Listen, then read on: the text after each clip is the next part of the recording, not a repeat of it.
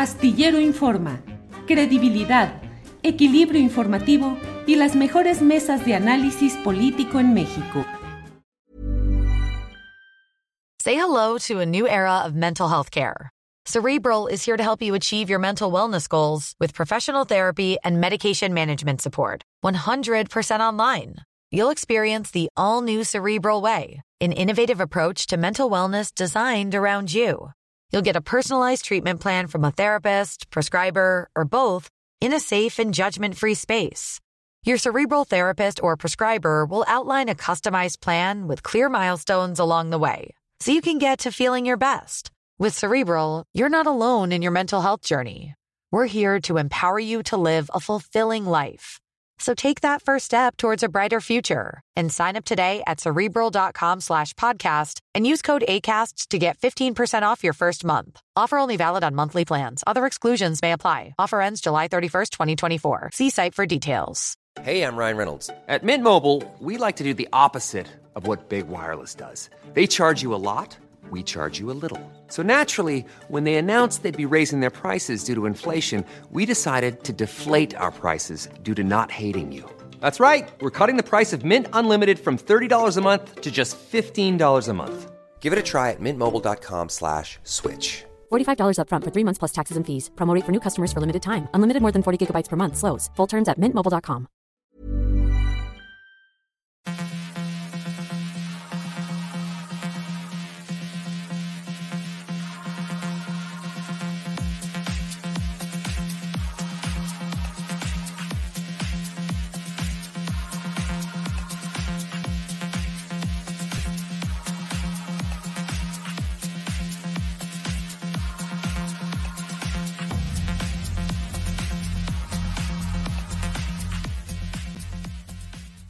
La una de la tarde, la una de la tarde en punto y ya estamos aquí en Astillero Informa en este martes 10 de enero de 2023. Muchas gracias por acompañarnos en esta transmisión donde tendremos como siempre información, análisis, debate, los aspectos más relevantes de la vida nacional y también de asuntos internacionales. Tendremos un programa muy completo. Gracias por acompañarnos y gracias a mi compañera Adriana Buentello que está con nosotros para darnos cuenta de información actual. Adriana, buenas tardes. Julio, ¿cómo estás? Muy buenas tardes.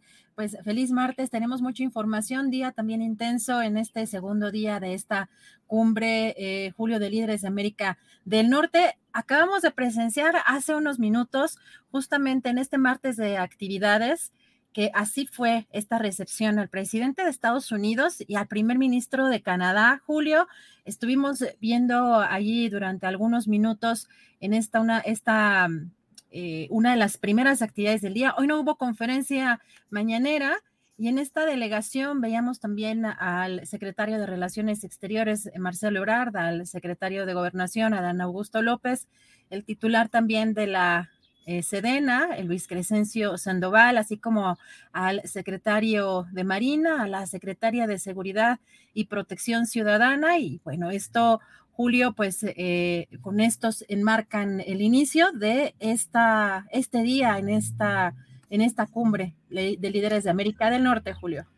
Sí, así es, toda la atención concentrada en esta reunión cumbre a espera del cierre de negociaciones, de las pláticas finales que tendrán, aunque también hay que decirlo, Adriana, ya algunos medios de información nacionales e internacionales han difundido eh, la información de la Casa Blanca que adelanta algunos de los acuerdos que se refieren desde luego a los aspectos relacionados con migración, con búsqueda de prosperidad continental, eh, la construcción de un centro para migrantes en Tapachula, en fin, algunos de los acuerdos que desde luego los dan a conocer en términos muy generales eh, y ya iremos viendo en el curso de las semanas o meses cuáles son exactamente eh, la trascendencia y el significado de los acuerdos que se vayan tejiendo en estos momentos, Adriana. Así es, eh, exactamente al mediodía inició este almuerzo privado en el comedor de Palacio Nacional. Se prevé que a las 13.30 horas hasta el momento han sido bastante puntuales en esta agenda. La reunión trilateral precisamente en el Salón de Recepciones en Palacio Nacional Y, como lo mencionas, Julio, uno de los temas incluso también que ayer llamó la atención fue pues un pronunciamiento tanto por parte del presidente López Obrador como también por parte del presidente de Estados Unidos, Joe Biden, eh, pues que algunos medios lo califican como pues ciertas diferencias en lo que es eh, el tratamiento de algunos temas. Y te parece, vamos a comenzar eh, con lo que dijo el presidente Andrés Manuel López Obrador precisamente sobre pues esta reunión donde destacó que se debe determinar se debe determinar con el desdén y el olvido a Latinoamérica y avanzar hacia la integración económica. Si te parece, escuchamos Julio qué fue lo que dijo.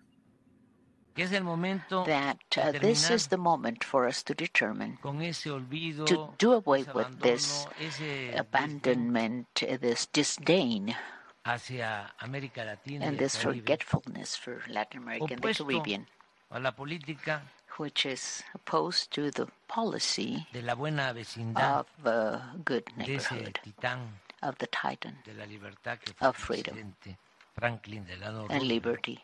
FDR Franklin Delano Roosevelt. And starting with you, because no habría there would be otro dirigente no other leader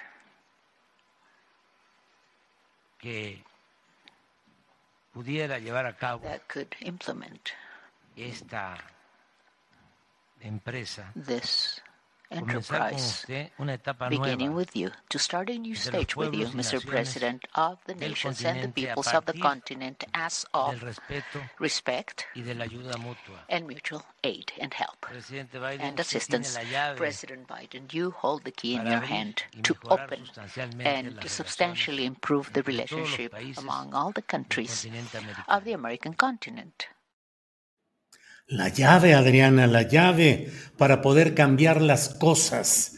Resulta muy peculiar. Recuerda que el propio Biden en su estancia en El Paso, Texas, antes de llegar a México, estuvo visitando a algunos de los operadores en el manejo de los asuntos migratorios en la frontera entre México y Estados Unidos y a uno de ellos le dijo, eh, si usted tuviera una varita mágica, ¿qué cambiaría?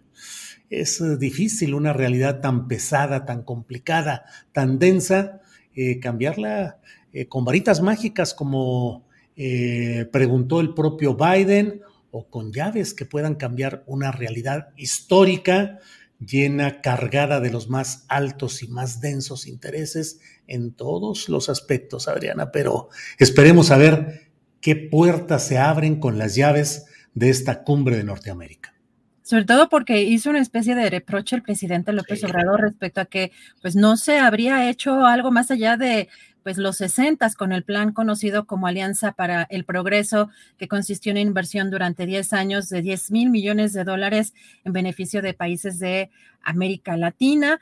Y pues esta, esta frase contundente con la que también cierra, usted tiene la llave para abrir y mejorar sustancialmente las relaciones entre todos los países del continente americano, pero vamos a ver qué le contesta el presidente Joe Biden, Julio, porque habla sobre el tema del fentanilo y la relación eh, pues los diálogos, eh, la relación que deben de tener conjunta en temas de seguridad y combate al narcotráfico. Vamos a escuchar qué dijo vamos a hacer. Uh, Hoy vamos a hablar sobre cómo podemos profundizar más en esta relación, no solamente con México, sino con el hemisferio occidental.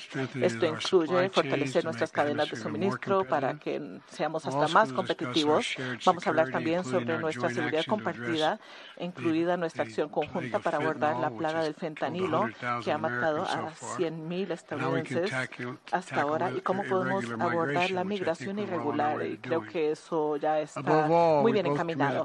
Sobre todo, estamos comprometidos con lograr un mejor futuro que se basa en la paz y la prosperidad para todos nuestros pueblos. Uh, eh, señor presidente, hoy día y en los próximos años espero seguir construyendo este futuro mejor. Y quisiera agregar que en los últimos 15 años hemos gastado miles de millones de dólares en este hemisferio, decenas de miles de uh, millones de dólares en el uh, hemisferio. Pero lo que debemos hacer es lo que usted ha hecho y lo felicito por haberlo hecho. Debemos seguir apoyando y construyendo instituciones democráticas en el, hemisferio. Algo que pudo hacer en el G7 fue lograr que un acuerdo en que habría un proyecto de miles de millones de dólares de infraestructura para el hemisferio occidental, para Latinoamérica y para África. Um, Así que hay mucho que podemos hacer, tenemos mucho de qué uh, hablar y espero poder hacerlo porque siento confianza, confianza en que lo podemos lograr. Me siento confiado de que estamos en una coyuntura de cambio de verdad. Bueno, pues ahí está la información en inglés y sin subtítulos, pero lo que alcanzamos a entender de todo lo que ahí se ha dicho el eh, presidente de Estados Unidos en esta reunión, porque además, Adriana, pues se integra también ya el propio Justin Trudeau, el eh, primer ministro de Canadá, que fue recibido también ya hoy en reunión previa y que se integra a estas pláticas. Y bueno, alrededor de las 3 de la tarde se dará a conocer eh, el comunicado conjunto, según lo que se va anunciando, Adriana. Así es, podemos poner, Andrés, la agenda justamente a las 3.35 se tiene contemplado, Julio, un mensaje a medios de los presidentes y el primer ministro esto en el patio central de Palacio Nacional. Oye, Julio, fíjate, eh, llamó también la atención el hecho de que el fiscal general de la República, Alejandro Hertz Manero, no estuviera eh, pues en, estos, eh, pues en estos temas, Julio, porque sí estuvieron funcionarios del Gabinete de Seguridad como Rosa Isela, incluso también pues el titular de la Sedena y de Marina, y por parte, por ejemplo, pues de Estados Unidos participó el fiscal general Merrick Garland, y hoy en, la, en una entrevista, eh, Julio, al canciller Marcelo Ebrard en Radio Fórmula. Eh, dice textual, el fiscal Gertz tenía una actividad el día de ayer y hoy no le avisamos a tiempo que venía el fiscal de Estados Unidos porque decidió incorporarse más tarde. Es un tema logístico, pero bueno, llama la atención también esta ausencia, Julio. Vaya, pues sí, en este tipo de actos importa eh, las presencias y las ausencias, lo que se dice y lo que no se dice, de ahí dependen muchas interpretaciones políticas que normalmente tienen sustento y tienen trascendencia. Ya veremos qué es lo que va sucediendo. Adriana, por ahí nos queda más información que iremos compartiendo un poco más adelante, Adriana. Así es, Julio, empezamos con nuestra primera entrevista y regreso en un ratito.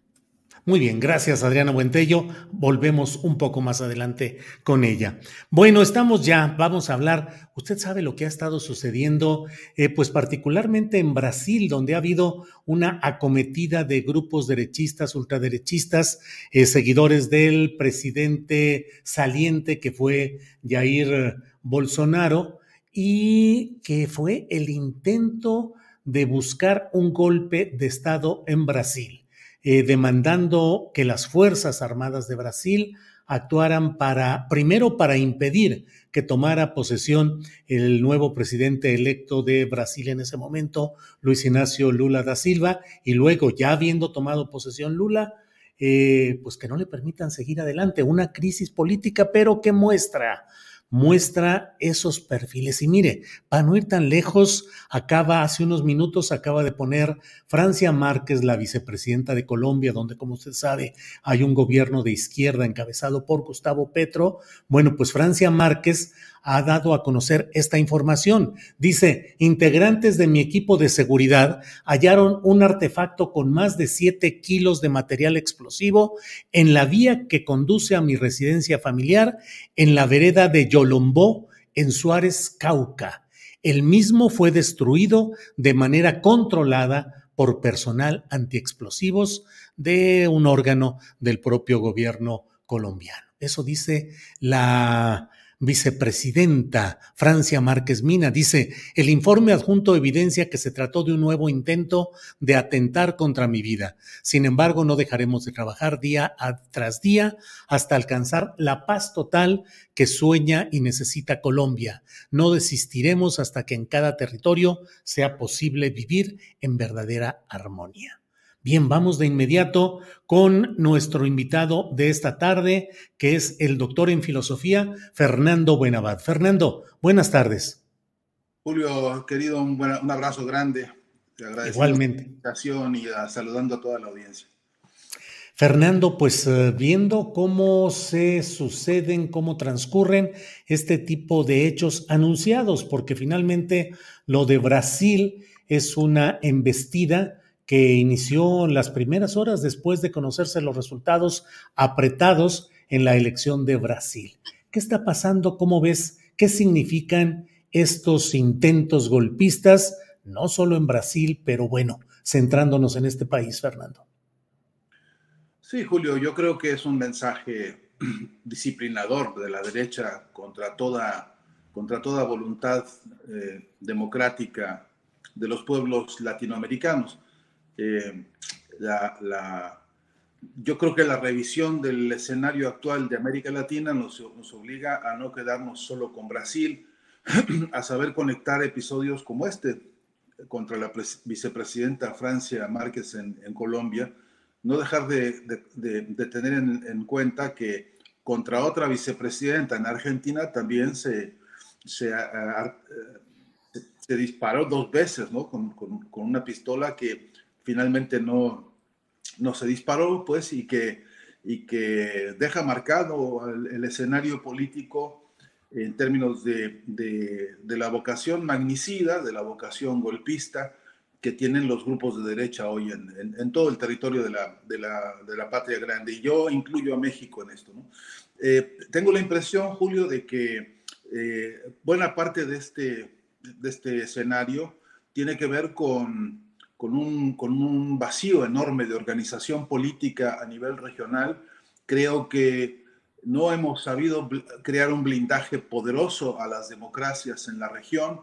Creo que en el discurso de casi todo político que tenga pro proclividad al progresismo, a la izquierda, etcétera, eh, hay siempre un, discurso de, de énfasis eh, en defensa de la democracia, siempre una especie de, algunos se desgarran las vestiduras este, haciendo loas históricas a las grandes victorias democráticas en todo el continente.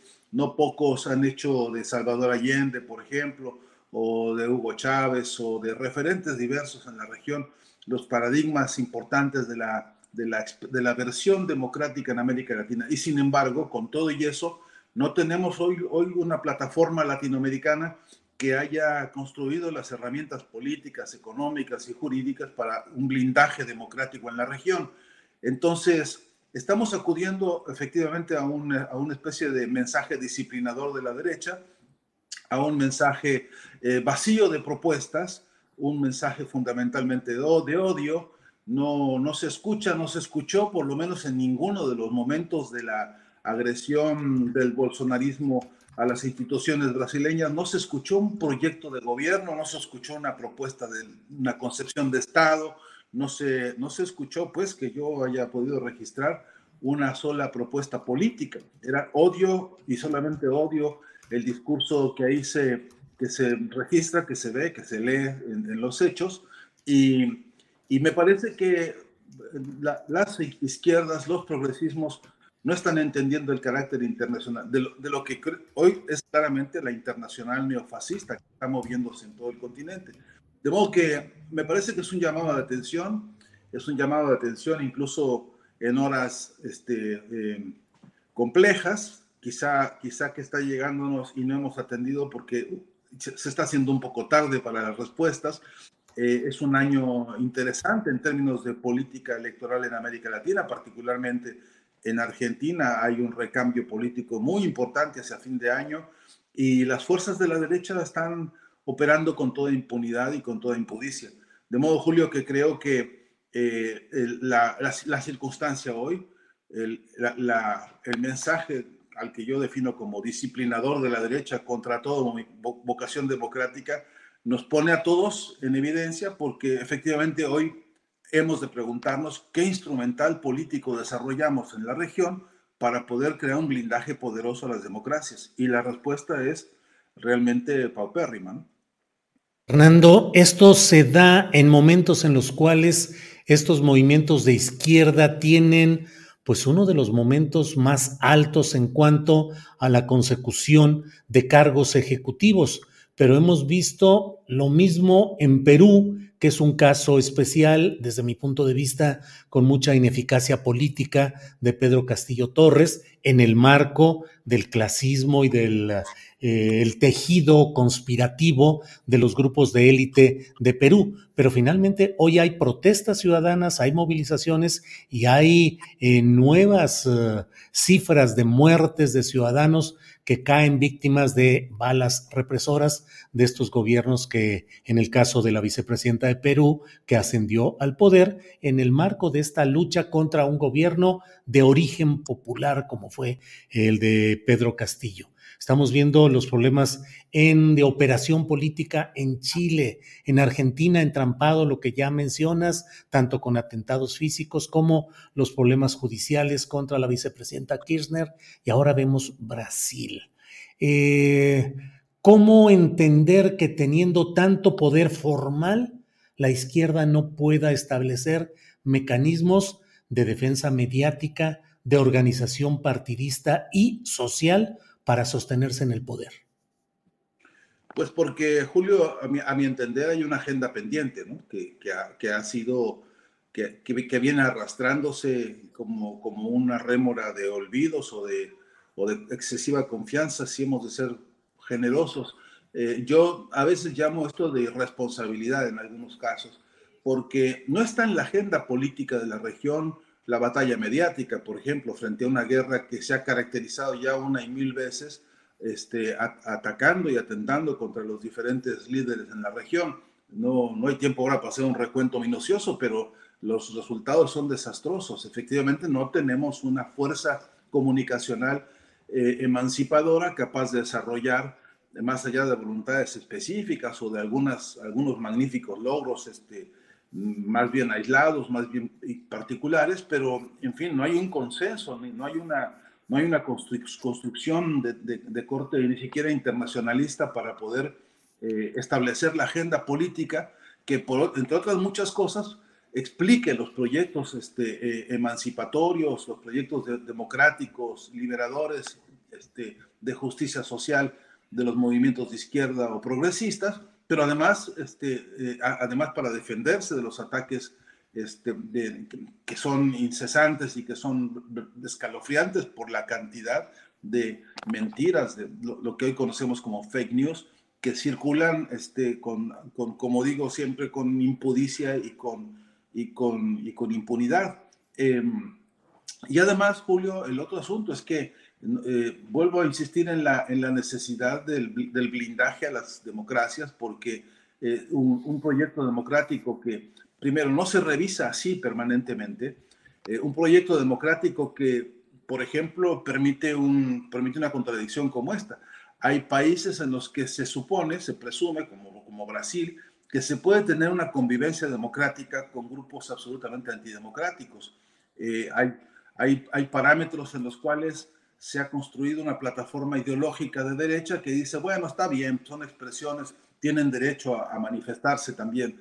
Eh, algunos incluso eh, más de ese tono conciliador o reformista o equilibrista dicen, está bien que Bolsonaro diga lo que quiera decir porque en todo caso es una, hace uso de su libertad de expresión.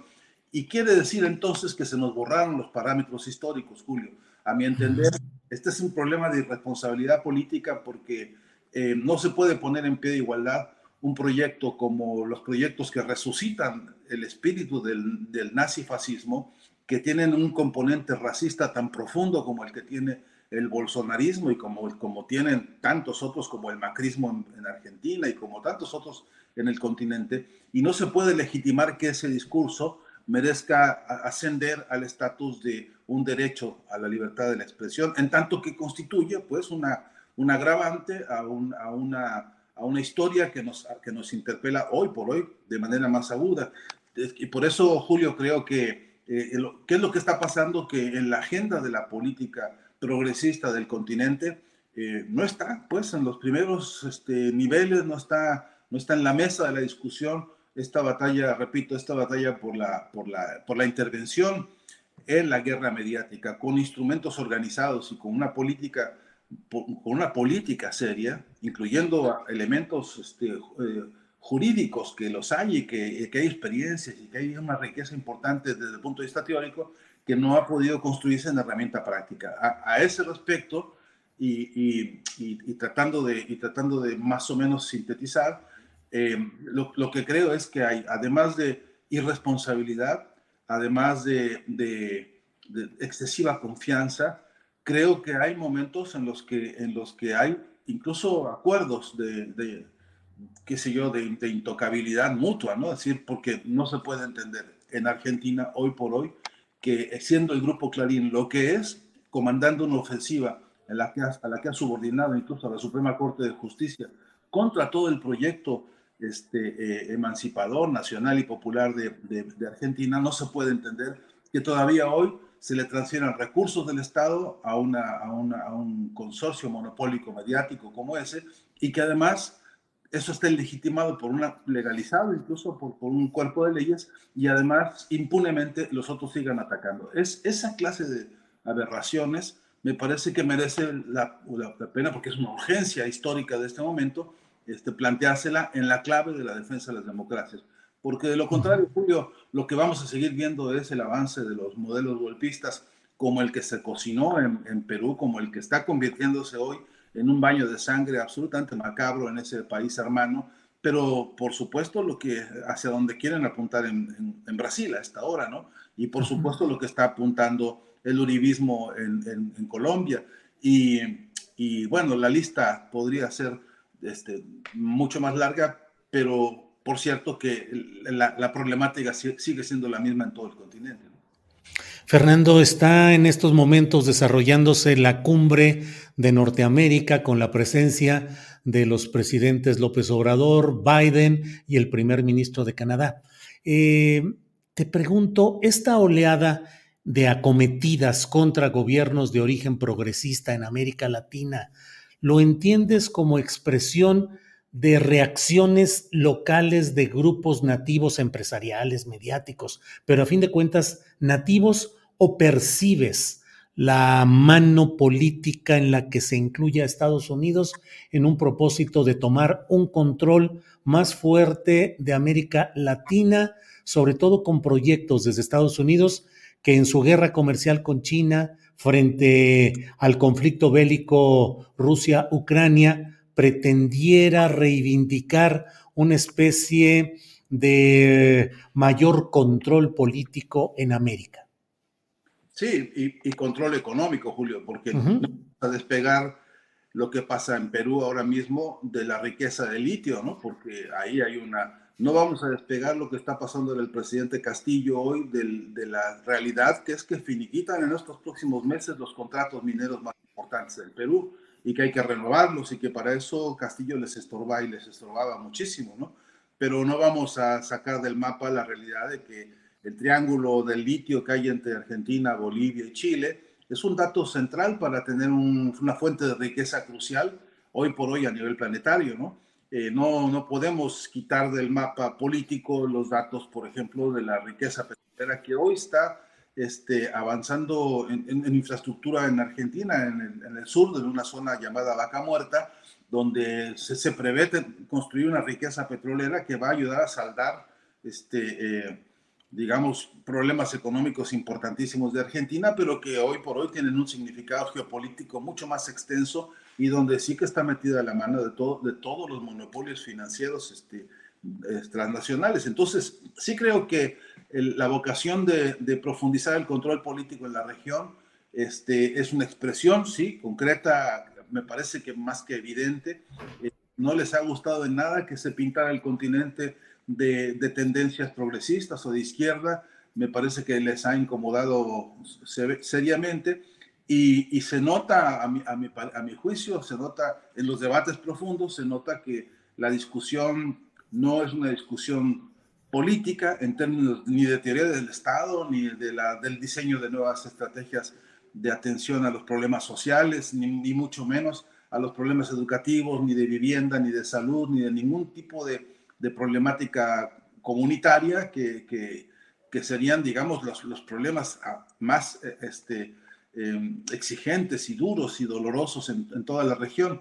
la, la, mayoría de las tendencias de este control político fundamentalmente tienen que ver con el desarrollo de concesiones, de intercambios y alentar inversiones. Quieren ellos tener un clima, dicen ellos, propicio para la inversión, pero ya sabemos lo que eso significa en términos de, de, de destruir derechos, en fin. Entonces, no, no, no podemos, seríamos muy ingenuos si sacásemos del análisis el valor de las riquezas naturales en toda la región y también el valor de la, de la mano de obra, que es principalmente la que, la que les viene a resolver el gran negocio, porque hoy los salarios en América Latina, victimados por la inflación, victimados por, la, por, por toda esta llamada crisis económica global, eh, han dejado a la clase trabajadora latinoamericana en condiciones de verdad dolorosísimas, ¿no? Y, y, eso es también un gran negocio. De modo que eh, no, no, entendería yo eh, casi ningún gesto de simpatía de ninguno de los, ni del mandatario norteamericano, ni de, ni de, canadiense, ni de ningún otro de, este, de estos este, proyectos o modelos hegemónicos, si no fuese porque abajo hay una realidad de grandes, importantísimas riquezas y de fuerza de trabajo que están pagando por centavos. ¿no? Claro. Fernando, pues eh, muchas gracias por esta oportunidad de platicar y analizar algo de lo mucho que está sucediendo en América Latina. A reserva de lo que tú desees agregar, yo te agradezco como siempre esta oportunidad de platicar.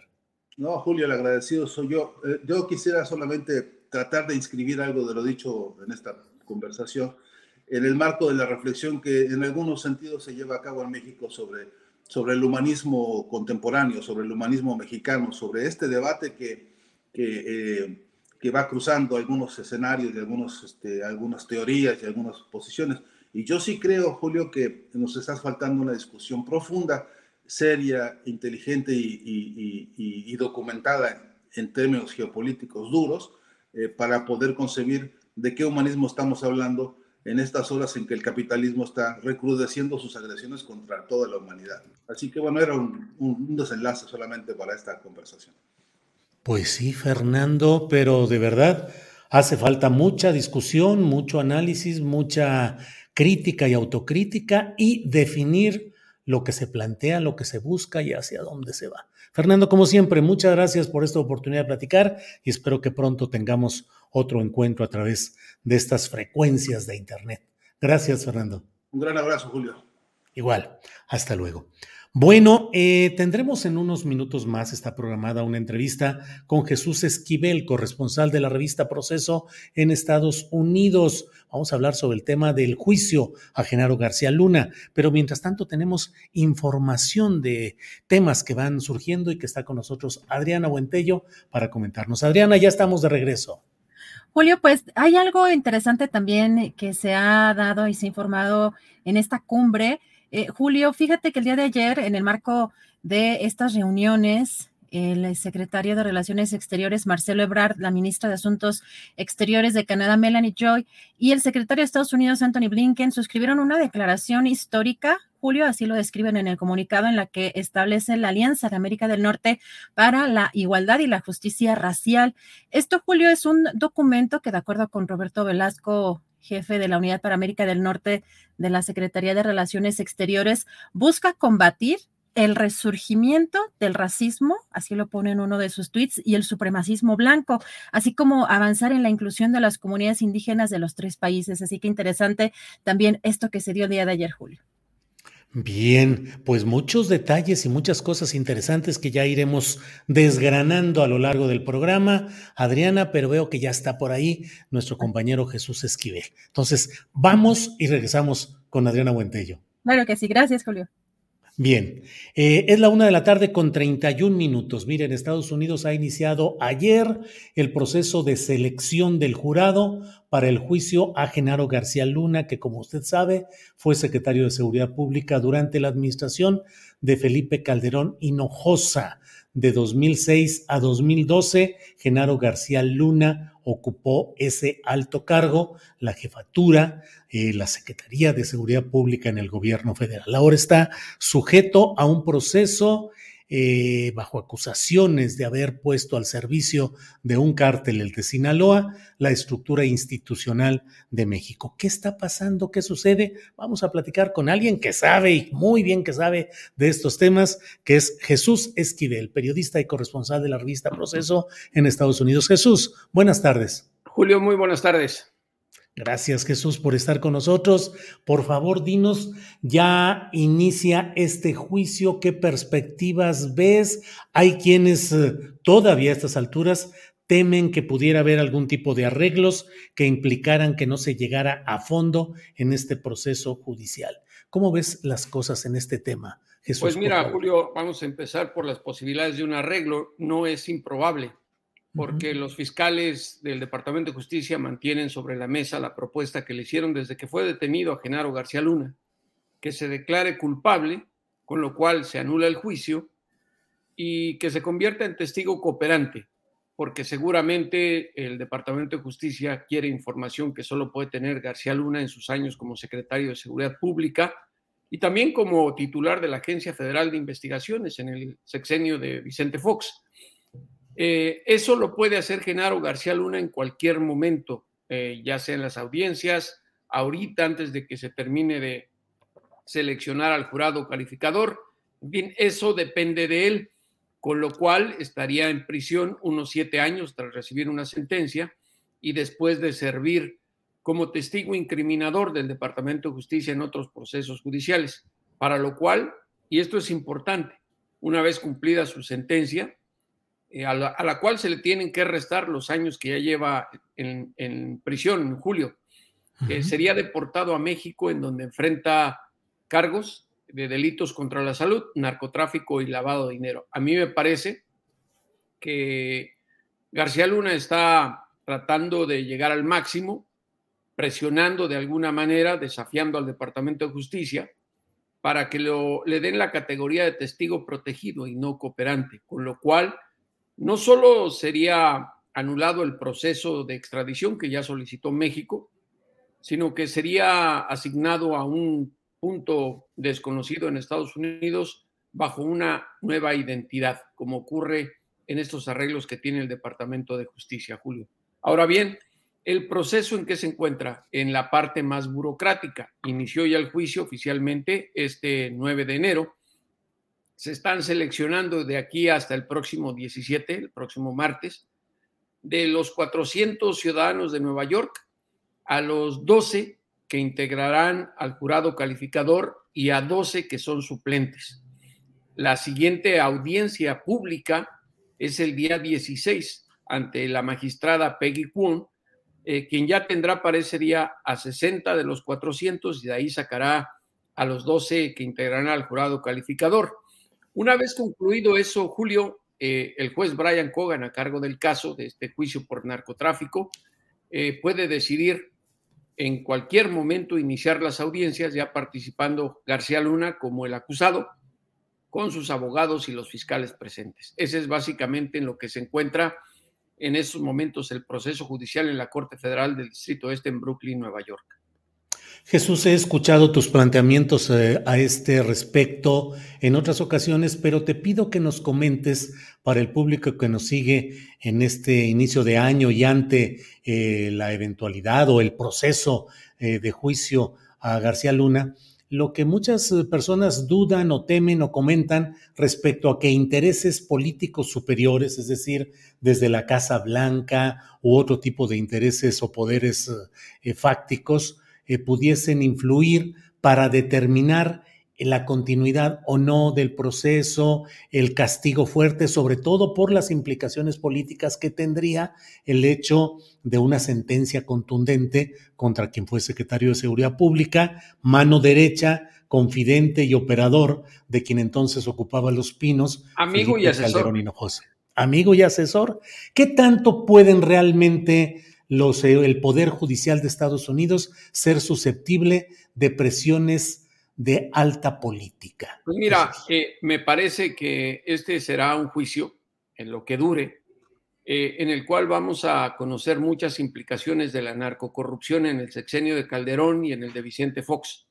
Porque aun cuando no, no se trata de, de, de someter a cuestionamientos a esos gobiernos, que son extranjeros, los testigos que van a presentar los fiscales, pues obviamente tienen que hablar lo que saben o lo que ellos se enteraron de quién o a través de quién le entregaban dinero, que esa es parte de la gran acusación contra Genaro García Luna, siendo este secretario de Seguridad Pública y el dinero por parte de una de las fracciones más peligrosas que existió en el cártel de Sinaloa, la de los Beltrán Leiva.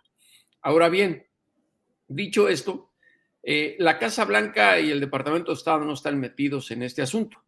¿Por qué lo digo? Y no estoy señalando que la separación de, poderes en Estados Unidos no esté muy bien definida, por el caso del general Cienfuegos.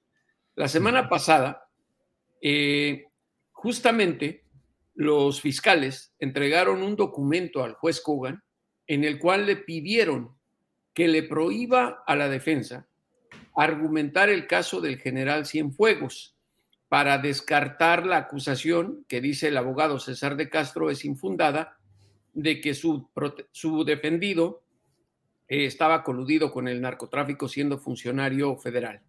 Te lo explico rápidamente los fiscales le dijeron al juez, no, no se puede hablar del caso Cienfuegos porque eso estuvo por encima de nosotros. Fue una negociación política a la cual el gobierno de México tuvo un arreglo con el ex procurador general de justicia de los Estados Unidos, William Barr, en el gobierno de Donald Trump. En otras palabras, no quieren llegar a fondo de cómo se llevó a cabo esa negociación, que además no le interesaría al juez Kogan técnicamente hablando de este proceso. Lo otro, de que siendo funcionario tenía contactos de altísimo nivel en Estados Unidos. Pues sí, eh, la defensa quería que se presenten fotos de él con Hillary Clinton, con Janet Napolitano, hasta con Barack Obama, ¿no? Y lo que le dijo los abogados fue, pues es que de ellos no dependía el que García Luna fuera secretario de Seguridad. Es una decisión soberana o fue una decisión soberana del entonces presidente de México, Felipe Calderón. Por eso creo, Julio, que lo que dure el juicio, vamos a conocer muchos nombres involucrados en la narcocorrupción en esos dos sexenios. Imagínate eh, si en el juicio del Chapo que originó justamente este encauzamiento contra García Luna, hubo gente como Jesús eh, Zambada García, el rey Zambada, hermano del Mayo Zambada, que fue el primero que dijo, yo le llevé personalmente a García Luna millones de dólares en portafolios. Otro, como Jesús Vicente Zambada Niebla, el Vicentillo, el hijo del Mayo, él declaró todo bajo juramento que en una ocasión, en el sexenio de Fox, él fue directamente a Los Pinos, entró a Los Pinos para dar dinero y calmar los ánimos de quien era entonces jefe del Estado Mayor Presidencial, porque andaban molestando a su mamá. Y recordarás que durante el juicio se mencionó que se le entregaron millones de dólares a Calderón, a Peña Nieto, y obviamente todos los involucrados lo negaron. Lo negó también García Luna cuando fue mencionado y mira dónde está ahora, tras las rejas. Y a Jesús, pues um, vienen muchas cosas interesantes. Vi en Twitter eh, la fotografía de tu acreditación para cubrir este juicio. Eh, ¿Cómo se dan esas, eh, esas coberturas? ¿Los tienen que entrar de qué manera? Operativamente, ¿cómo, cómo se da todo pues, eso? Pues mira, Julio, con, la experiencia del juicio contra el Chapo Guzmán y por el gran interés que sabemos hay de la prensa mexicana, este porque decir que la prensa estadounidense tiene interés en el caso de García Luna sería mentir. No, eh, acabo de hablar hace unos días con el colega del New York Times que cubre la corte en Brooklyn y me dijo que él no piensa asistir, que de vez en cuando iría a darse una vuelta, que no hay interés acá.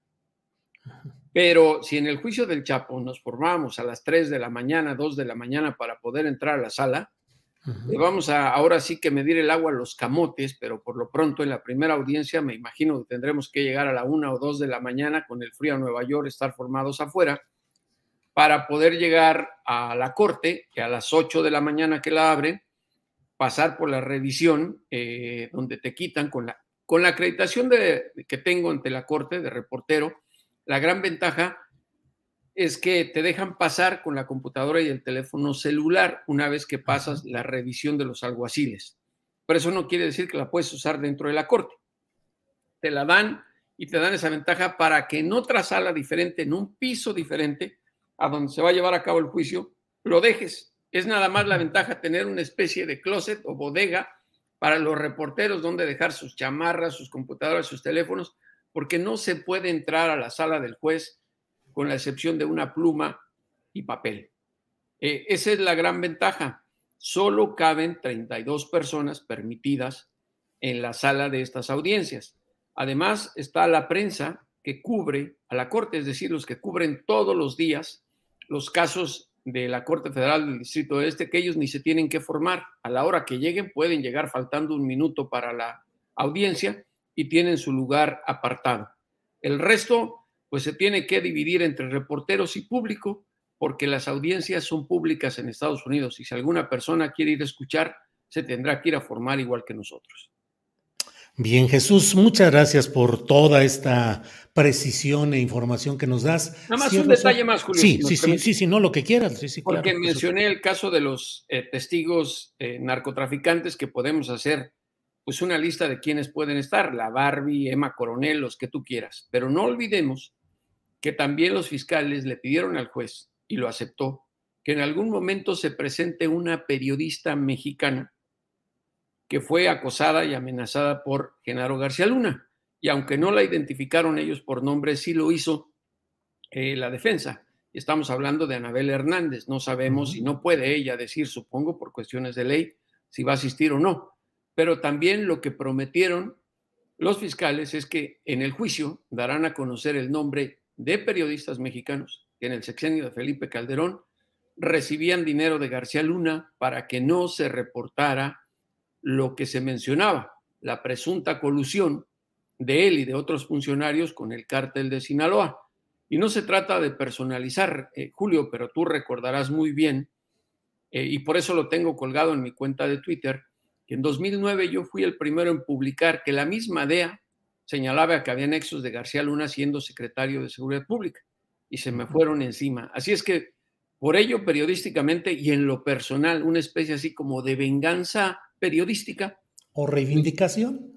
Me gustaría escuchar qué reporteros, de acuerdo a lo que sabe el Departamento de Justicia, recibían dinero de García Luna, porque ya sabes, todo mundo investiga, todo mundo es especialista, todo mundo denunció y a la mera hora, como Felipe Calderón, se les olvida todo.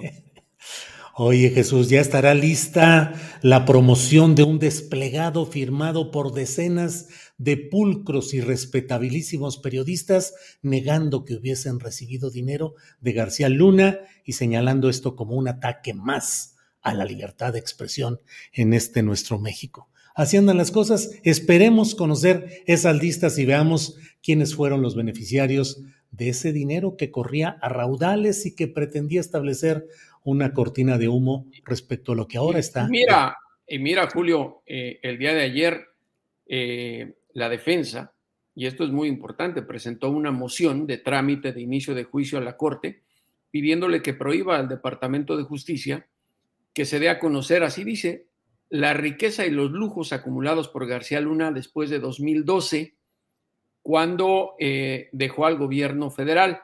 Esto porque dicen se lo ganó con la asesoría de seguridad que daba gobiernos y empresas extranjeras. Pero la acusación formal dice que desde 2000 hasta cuando fue detenido el 9 de diciembre de 2019, seguía coludido con el cártel de Sinaloa. Y como anexo para fundamentar su argumento, el abogado, que además envió un documento sellado, tiene otro documento en el cual le dice al juez, que la unidad de inteligencia financiera de la Secretaría de Hacienda y Crédito Público de nuestro país, aunque no viene la fecha, podemos suponer que fue en 2019, acusa a García Luna de haberse robado 250 millones de dólares siendo funcionario de Calderón. Nada más y nada menos. Pues eh, Jesús, estaremos atentos a lo que vaya sucediendo y te agradezco como siempre la oportunidad de platicar sobre estos temas y seguiremos en contacto. Jesús, muchas gracias. Un abrazo, Julio, gracias a ti. Igual, hasta pronto. Ha sido Jesús Esquivel, periodista especializado en la cobertura de asuntos en Estados Unidos como corresponsal de la revista Proceso, pero además autor de varios libros relacionados con temas de seguridad pública, de crimen organizado, novela también fronteriza que tiene eh, Jesús Esquivel y bueno, pues eh, ahí está esa información. Vamos enseguida con nuestra siguiente entrevista. Mire, es la una de la tarde con 47 minutos. Déjeme comentarle que eh, me enteré a través de las redes sociales de este tema que vamos a platicar a continuación con Alondra Acuña. Ella es estudiante de la licenciatura en psicología y neurociencias y colaboradora con los youtubers La Invasión de Big and Fashion. Em, ella denuncia discriminación en un antro en San Pedro, en Nuevo León, un antro denominado Empire. Eh, está con nosotros y le agradezco que nos acompañe Alondra. Alondra Acuña. Alondra, buenas tardes. Hola Julio, buenas tardes, un gusto. Igualmente, Alondra, ¿qué sucedió? ¿Qué es lo que estás denunciando? ¿Qué es lo que aconteció en este caso de discriminación que me parece que es muy importante conocer y denunciar como lo estás haciendo? Alondra. Claro, súper importante y además en pleno 2023 este tipo de situaciones no deberían seguir existiendo ya no debería haber clasismo, ya no debería haber elitismo. Mira, el día viernes acudí con ciertas amistades al antro mencionado y en este caso a todas las demás personas las dejaban entrar, pero me dicen, tú no entras porque personas como tú no entran a este tipo de establecimientos. Entonces fue, fue muy concreto, fue muy directo. Pregunté obviamente las razones me dijeron que era por mi físico, que en este caso eso para mí es discriminación y en este caso, eh, te fijas en la ley de los consumidores, tampoco menciona que nos reservamos al derecho de admisión pueda permitir eso, porque eso ya es discriminación en su total sentido. Alondra, eh, por tu aspecto físico, por tu color de piel, ¿por qué razón te explicaron? No, por soy una persona de complexión robusta, entonces fue por eso. No, o sea, digo, la verdad es que ya por mi edad y por otras circunstancias no soy muy conocedor de lo que sucede en las entradas de los antros, pero pues digo, resulta absolutamente inexplicable o poco aceptable, inaceptable en absoluto que haya una, una discriminación por razones de este tipo, cuando además a nivel mundial y en México hay una serie de análisis de artículos de difusión de las ideas de entendimiento a la diversidad que tenemos los seres humanos, más allá de color de piel, de preferencia sexual, de complexión física. ¿Eso sucede con frecuencia, Alondra? Fíjate que sí, lamentablemente eso sucede con mucha frecuencia y justo fue lo que quise hacer con mi publicación, porque sé que como a mí, como a muchas personas, lamentablemente han vivido esta situación, porque se repite día con día, día con día, y es algo que ya no debería existir. El único fin de mi publicación fue alzar la voz por todas las personas que lo hemos vivido, que ya se acabe, que ya corrompan todo ese tipo de situaciones. Eh, Alondra, ¿y hubo alguna, ha habido alguna respuesta? ¿Alguna autoridad te ha buscado, federal, estatal, municipal, los empresarios? Fíjate que por el momento se puso en contacto conmigo el ayuntamiento de San Pedro García Nuevo León, eh, que en este caso pues esperamos podamos hablar con ellos. Medios locales también se han puesto en contacto conmigo, ya que se hizo viral esta noticia y me da mucho gusto, la verdad. Simplemente, como te repito, mi única intención es que esto deje de suceder, que nos vean a todos por igual, que todos tenemos derecho de entrar, acudir, divertirnos y ser felices en todo su esplendor, no importa ni nuestro color de piel, ni nuestro peso, ni lo que estudiamos, ni dónde trabajamos. ¿Qué respuestas te llamaron la atención de las que tuviste en las muchas que hubo respecto a las publicaciones que pusiste en redes sociales? Pues mira, la verdad, ¿qué te digo? Hubo respuestas malas, hubo respuestas buenas. Sinceramente, las malas no las tomo en cuenta. Soy una persona que ha trabajado día con día por su amor propio. Entonces, yo sé que las personas que comentan cosas malas a lo mejor pues tenían mucho tiempo libre o algo Simplemente espero se informen un poquito más sobre el tema y nunca les toque vivirlo, porque esto es una situación que desgraciadamente, como tú lo comentas, nos puede pasar a cualquier persona. En México es uno de los países con más diversidad que tenemos en todo el mundo. Entonces, esperemos nunca le llegue a pasar a esas personas. Y las personas que hicieron comentarios de que también lo he vivido, lamento mucho por la situación que pasaron. Esperemos este problema llegue a su fin. ¿Tuviste, Alondra, alguna temor de que exhibir tu problema te causara más problemas, reacciones adversas, que te lastimara lo que te dijeran? ¿Qué proceso mental tuviste para decidirte a denunciar este hecho? Sí, claro, desde el primer momento en que pasó, llega una frustración y una humillación enorme hacia tu persona. Entonces, en ese momento yo sufrí eso, pero dije, este resentimiento que estoy teniendo lo tuvieron muchas personas y lo van a tener muchísimas más. Vamos a convertir eso en algo positivo, en informar a las personas, en que mínimo esto no se quede así, o sea, que más personas sepan para qué mínimo, para que no acudan a ese tipo de lugares, para que se eviten ese mal rato, aunque ya debería erradicarse ese cambio. Simplemente yo me dije a mi persona, sabes lo que vales, sabes lo que eres y esto no te va a quitar ningún valor como persona, al contrario, estás haciendo algo bueno por los demás y pues aquí estamos, para adelante. Para precisar, ¿ibas con un grupo de personas? ¿A los demás, a todos los dejaron entrar? ¿Solo a ti no? Eran personas, sí, eran personas delgadas y a todos los dejaron pasar, menos a mí. Bien, pues Alondra, ¿harás alguna acción más? ¿Buscarás la Comisión Nacional para Prevención de la Discriminación, la CONAPRED? ¿Qué más piensas hacer? La verdad, tengo en mente, eh, me estoy orientando con aquí en el ámbito legal con ciertas personas porque sí me gustaría presentar una denuncia, porque pues esto es discriminación. Entonces esperemos pueda arreglarse esto de forma legal y pues por mientras vamos a seguir informando de todo lo que llega a pasar. Lo estoy informando mediante mis redes sociales. Al igual cualquier cosa, pues también te lo haría llegar a ti. Muchas gracias. Bueno, Alondra, pues muchas gracias, Alondra Acuña, por difundir este tema, por tener el valor de eh, exhibirlo, de exponerlo, y estaremos atentos a lo que vaya sucediendo. Gracias, Muchas Gracias a ti por presentarme. Al contrario. Hasta, hasta luego. Gusto. Gracias, Alondra Cuña. Bueno, pues es uno de esos temas que suceden constantemente en los grupos de jóvenes a los cuales los cadeneros en los antros, los vigilantes de la entrada, actúan como dispensadores de favores casi imperiales, diciendo quién entra y quién no, a partir de la valoración que ellos hacen o que ellos consideran que alguien tiene derecho a estar o no en, esas, en esos recintos magnificados cuando menos por sus dueños y sus cadeneros. Bueno, eh, Adriana Buentello en este ir y venir de la noticia nos tiene más actualización de temas eh, importantes y relevantes. Adriana, estamos de regreso. Julio, pues después de todo lo que sucedió lamentablemente en el metro el fin de semana, pues ya hoy, hoy por la mañana, eh, a través de las redes sociales. El director del metro, Guillermo Calderón, esto fue incluso antes de las seis de la mañana, dio a conocer que pues, se verificaron instalaciones eléctricas y electrónicas, los sistemas de telecomunicaciones y de pilotaje automático, y que también se llevaron a cabo pruebas eh, de trenes en vacío para llevar a cabo esta reapertura. En redes sociales, el director dijo, informamos a nuestras eh, personas usuarias de la línea 3 que estamos realizando pues pruebas del correcto funcionamiento de todos los sistemas previo a la reapertura.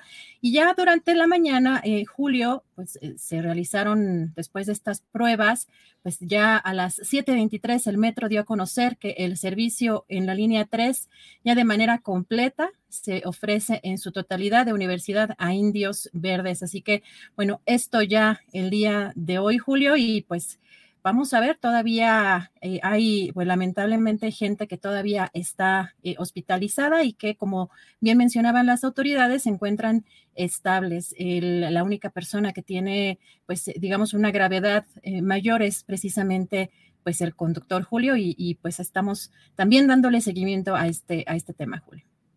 Muy bien. Eh, Adriana, pues hay, hay muchas eh, informaciones y comentarios sobre este tema de la reanudación del servicio en el metro.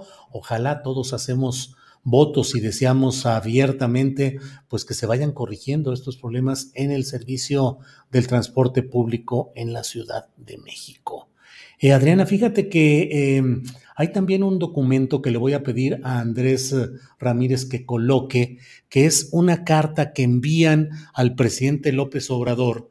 Em, diversas organizaciones que han estado dando seguimiento a los procesos en el gobierno federal que buscan em, eh, hacer luz y buscar justicia en el tema de la guerra sucia, de las acciones desde el Estado mexicano contra eh, luchadores sociales y contra grupos y personas que optaron incluso por vías violentas para tratar de cambiar la realidad de este país. Eh, le envían esta carta al presidente López Obrador en la cual le dicen, entre otras cosas, em, eh, que mm, los familiares y sobrevivientes organizados en la Asamblea de Colectivos de la Verdad, de la Guerra Sucia, perdón, Asamblea de Colectivos de la Guerra Sucia, observamos con preocupación que Transcurrido un poco más de un año de su instalación formal, los trabajos se desarrollan con lentitud y carecen de una estructura indispensable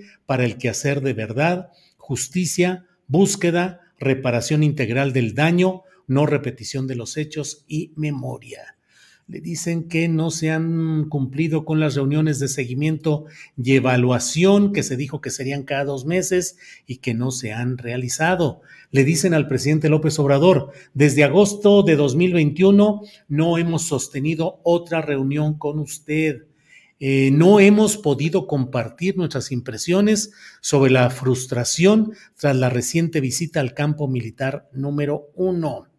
En fin, lo que expresan es que le piden al presidente López Obrador celebrar la primera reunión de evaluación y seguimiento sobre el decreto referente a este tema y que se pueda plantear eh, en una fecha pronta una reunión con el presidente de la República. En fin, ahí están los nombres de los de esta asamblea de colectivos de sobrevivientes y familiares de la llamada Guerra Sucia, Comité Eureka, eh, Comité de Madres Desaparecidos Políticos de Chihuahua, eh, Colectivo Familia Cabañas, Comité 68 Pro Libertades Democráticas, entre otros. Bueno, pues así están las cosas, Adriana. Creo que nos queda por ahí alguna otra información que tengamos pendiente, Adriana. Pues sí, eh, no sé si tú aquí cuando estás en México has llegado a ir a este pues bar o cantina, restaurante La Polar. Sí, cómo no, pues la mejor birria de México y sí que es sabrosa la birria ahí, pero caray, qué terrible lo que ahí sucedió, Adriana. Julio, pues ya abrieron, después de que se difundió en redes sociales cómo pues eh, los que parecen ser meseros de este lugar sacaban a una persona pues ya sin que se moviera aparentemente. Inerte.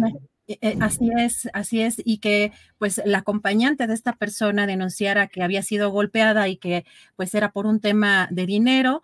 Eh, la Fiscalía General de Justicia de la Ciudad de México abrió una carpeta de investigación ya con un detenido por la probable comisión del delito doloso de un hombre al interior de la cantina La Polar ubicada en la alcaldía Cuauhtémoc, que esto lo van a conocer a través también de redes sociales. Julio, aquí también ayer vimos a la alcaldesa de Cuauhtémoc, eh, pues en un video también en sus redes sociales, decir que se aseguraría que jurídicamente, pues no, este establecimiento no pues no volviera a abrir, Julio. Así que pues estamos también dándole seguimiento a este tema que también a través de las redes sociales se dio a conocer, pues muy, muy lamentable esta, esta situación en un lugar que al parecer era muy popular. Sí, la verdad es que es terrible ese video en el cual además, Adriana, se ve a la gente bajando las, los pocos escalones que había, dando la vuelta ahí en U. Algunos volteaban hacia donde estaban los policías con el cuerpo ahí tendido y sin mayor, pues tal como a veces las grandes ciudades nos imponen esa lógica de desentendimiento de los hechos conflictivos. Y bueno, es terrible, ojalá, porque además... Adriana, en lugares como eh, los que están cerca del Zócalo, de la Plaza de la Constitución, esas terrazas en restaurantes donde cobran precios desorbitados y además te exigen que pagues una propina impositiva, no voluntaria, sino impuesta y en términos muy, muy, muy onerosos. Ojalá y haya de verdad una revisión en todos estos temas, Adriana. Así es, Julio. Regresamos en un ratito más con algo de información, eh, también pues un documento, un comunicado que eh, publicó la Facultad de Derecho en torno pues a la sinodal de pues de Yasmín Esquivel, esta ministra que aparentemente plagió su tesis. Hay también ya un pronunciamiento sobre este tema. Regresamos en un ratito. Muy bien, Adriana, volvemos en un rato más. Gracias. Son las dos de la tarde con un minuto, las dos de la tarde con un minuto y déjeme ver, estamos Vamos con un pequeño espacio promocional y regresamos a la mesa de periodistas de este martes 10 de enero.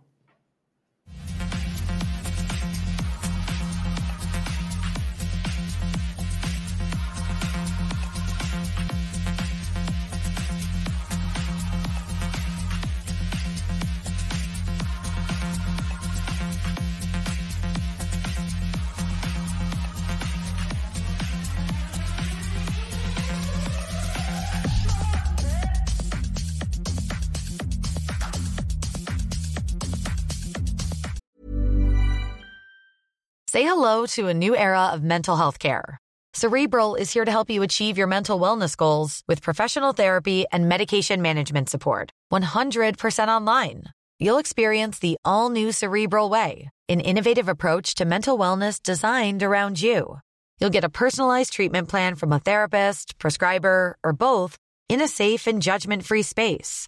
Your cerebral therapist or prescriber will outline a customized plan with clear milestones along the way so you can get to feeling your best. With Cerebral, you're not alone in your mental health journey. We're here to empower you to live a fulfilling life. So take that first step towards a brighter future and sign up today at cerebral.com slash podcast and use code ACasts to get 15% off your first month. Offer only valid on monthly plans. Other exclusions may apply. Offer ends July 31st, 2024. See site for details. Millions of people have lost weight with personalized plans from Noom, like Evan, who can't stand salads and still lost 50 pounds. Salads, generally, for most people, are the easy button, right? For me, that wasn't an option. I never really was a salad guy. That's just not who I am. But Noom worked for me. Get your personalized plan today at Noom.com. Real Noom user compensated to provide their story. In four weeks, the typical Noom user can expect to lose one to two pounds per week. Individual results may vary.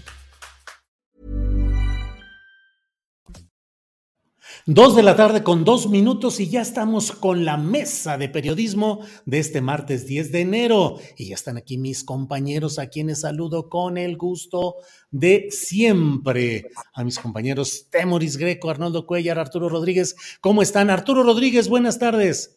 Buenas tardes, qué gusto pues que estés de regreso, Julio. Ya sí. este, hacía unas semanas que no nos encontrábamos, así que pues espero que hayas tenido felices fiestas y que sea un gran año para sí, ti. Sí, sí, sí. Es mi deseo. Te mando un abrazo. Igualmente, sí, Arturo, muchas gracias. Igualmente y con mucho, con mucho movimiento en este 2023 que va a estar cargadito. Gracias, Arturo. Arnoldo Cuellar, buenas tardes. Hola, Julio.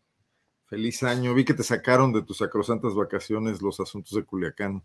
Pues sí, hombre, está uno descansando y de repente es que empezó el año con todo, ¿no te parece, Arnoldo? Sí, sí, sí. Bueno, creo que no tuvieron vacaciones por allá este, en el gobierno federal.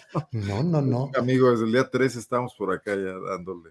Pues sí, saludos a Temoris y Arturo. No dejan descansar a nadie más. Pues sí, ese es el problema. Temoris Greco, Temoris, buenas tardes. Oye, pues sí ha estado este, muy, muy ajetreado el año, pero hace un momento estaba viendo los videos de la, de la, de la heroína de todos los moles, doña, doña Sandra Cuevas, ¿no? O sea, si, si pasa en su alcaldía, ahí está, prometiendo mano dura y, y, y, darle con todo a los, a los malosos, con o sin la ley. Ella es, corre por, por su cuenta que, que, que, ese lugar no vuelve a abrir. Pero si no corre en su alcaldía también, también se sale y va a otro lado y, y, también se presenta, está dispuesta a salvar a, toda Ciudad de México y a todo el país y a todo el multiverso. Está, está muriéndome de la, de, la, de la risa con, es que con esa prepotencia, esa arrogancia. ¿Y, qué dicen las encuestas? ¿Le está funcionando? ¿Ustedes saben algo? Mira, yo no, no lo sé, pero es bien interesante eh, la personalidad a la que se refiere hoy Temoris, porque pues se ha vuelto un centro de atención mediático, ¿no? Este, la alcaldesa Sandra Cuevas.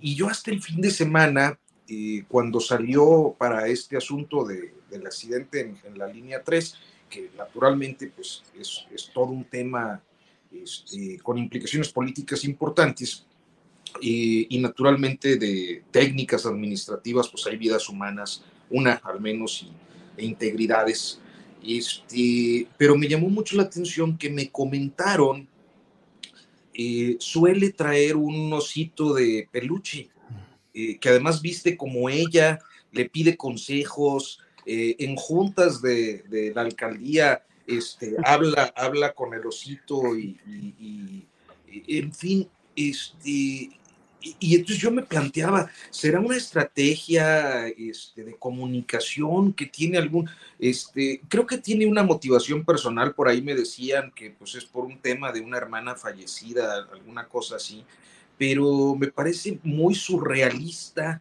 el, perfil con todas estas conductas. Eh, ya Temoris nos aventajaba en el asunto de la polar, pero esto del osito y, y, pues que las pelotas y que ya todo lo que hemos visto. No, no, no la vieron, no la, no la vieron en su, en su pijama abriendo sus regalos de Navidad. Sí, claro. Y luego, y cuando tomó posesión con una alfombra roja, es que ella no quería hacer política. ella, que, ella quería ser Kim Kardashian. O sea, era, era, era, otra cosa lo que, lo, que, lo que ella realmente quería. Ahora, Temoris, y digo, ya que entramos en este terreno, eh, ¿qué sucede con la política a nivel mundial y a nivel México?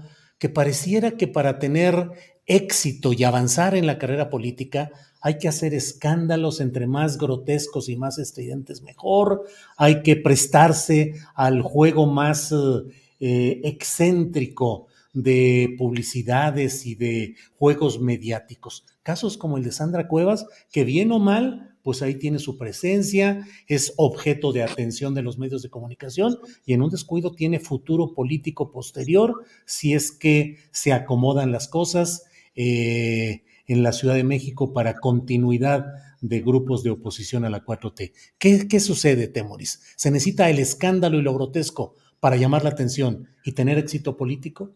Bueno, dicen, hay un viejo dicho que, que, que no importa que hablen mal o bien de ti, pero que hablen.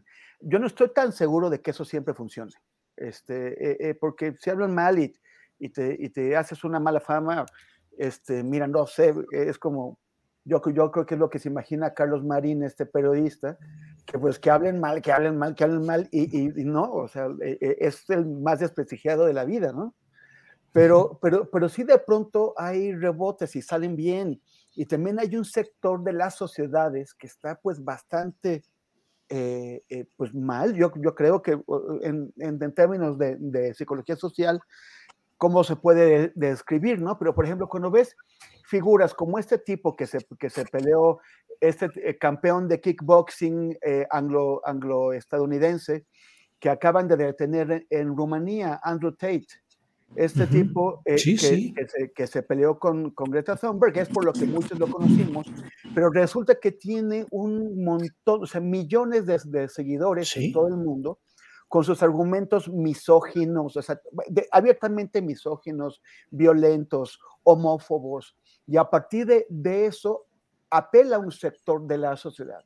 Es lo mismo como cuando ves cierto periodismo que no es periodismo eh, eh, interesado en servir, sino en explotar el, el morbo de la gente, ¿no? y, y, tiene éxito.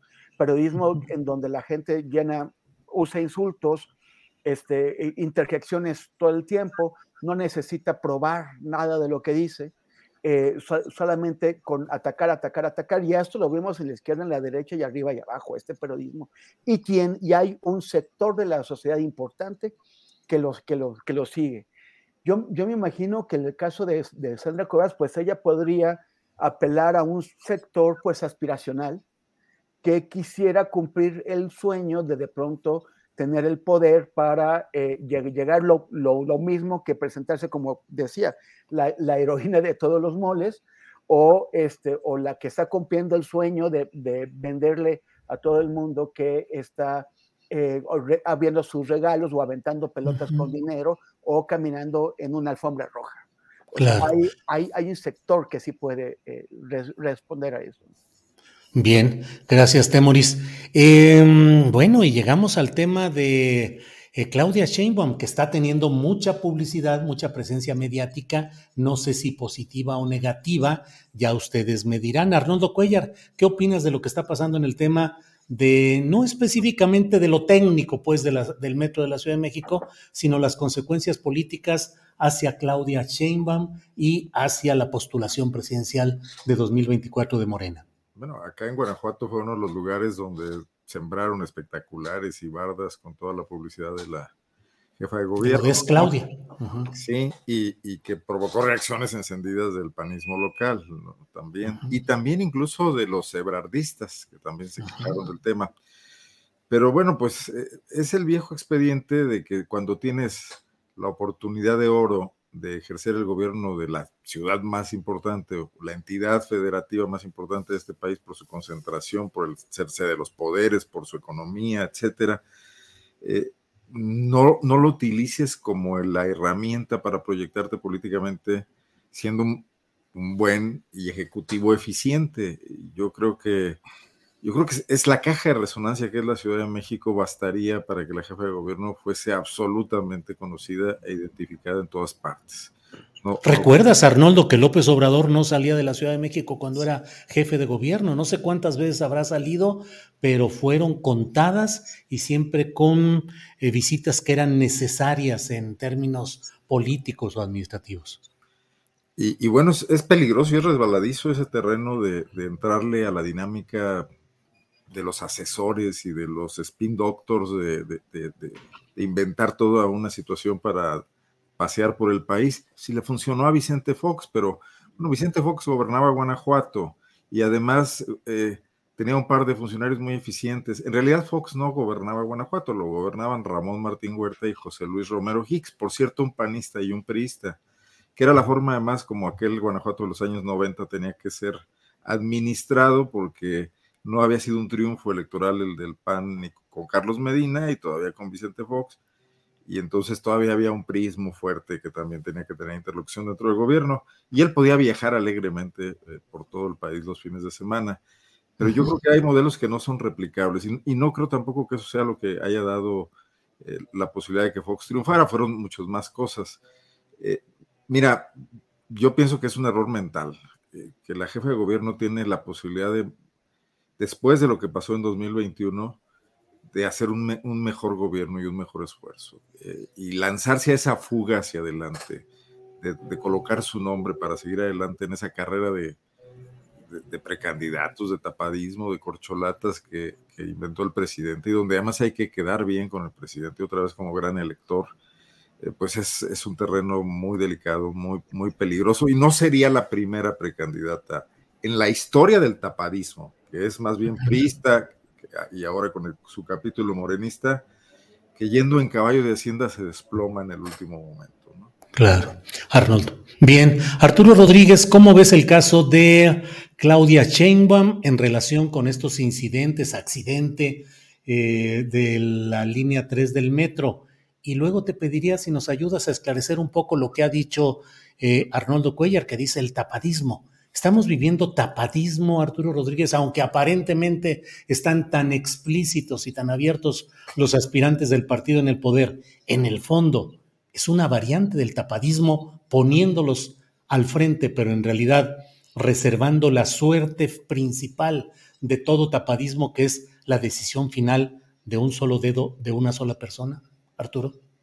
Híjole, pues mira, eh, en la primera parte de, del planteamiento, yo creo que eh, es eh, indiscutible que hay un tema de responsabilidad política, es decir, debe haber eh, aspectos que tienen que ver con la responsabilidad administrativa, la responsabilidad técnica, la responsabilidad penal, pero una responsabilidad política que la jefa de gobierno tiene que subsanar de algún modo, como lo debió hacer con la línea 12, creo que no, no lo hizo, pero eh, en una segunda eh, situación como la ocurrida el, sábado, eh, pues hay aspectos que inevitablemente se le tienen que cuestionar en materia presupuestal, en materia de, de supervisión, en aspectos relacionados con su propia conducta, más allá de la administración pública, el hecho de que pues ella está haciendo una gira nacional de fines de semana y, y, que justo eh, ese día la agarró, si no me falla, si no me falla el dato, en Morelia. Entonces hay un tema de responsabilidad política indiscutible. y creo que es muy desafortunado que se deslice la idea del sabotaje sin elementos eh, periciales para eh, señalarlo como lo hizo el presidente López Obrador. Y eso quizás nos lleva a, esta percepción que se ha generalizado eh, pues en muchos sectores de la vida pública y particularmente entre quienes simpatizan con el López Obradorismo de que en efecto es Claudia, porque además esa expresión es Claudia, me parece que, que responde a esta idea del, tapadismo y que, bueno, la, simpatía que el propio presidente pues ha puesto de, manifiesto en diferentes momentos sobre la persona de, la personalidad pública de, Claudia Sheinbaum, y pues nos llevan a, esa conclusión. Y, creo que hay eh, en momentos críticos a veces también eh, comentarios muy desproporcionados. Por ejemplo, el sábado eh, a mí me tocó estar al aire cuando empezó a llegar la noticia. Era alrededor de las 10 de la mañana y, me parecía muy desagradable por ahí de las diez y media que ya había reacciones con un sentido político y todavía ni siquiera habían logrado rescatar a las personas que estaban prensadas, estaban todavía las operaciones ahí. Y yo puse un tuit diciendo, a ver, este, eh, un poquito de sensibilidad. Claro, esto no es para los ciudadanos, es para actores políticos como Marco Cortés, como, como la misma Claudia eh, eh, Sandra, Cuevas, gente como, como Lili Telles, que inmediatamente salieron este, cuando todavía ni acababan las labores de rescate. Yo creo que hay un mínimo de sensibilidad que las clases políticas tendrían que tener ante episodios que, que implican la vida humana y la integridad humana.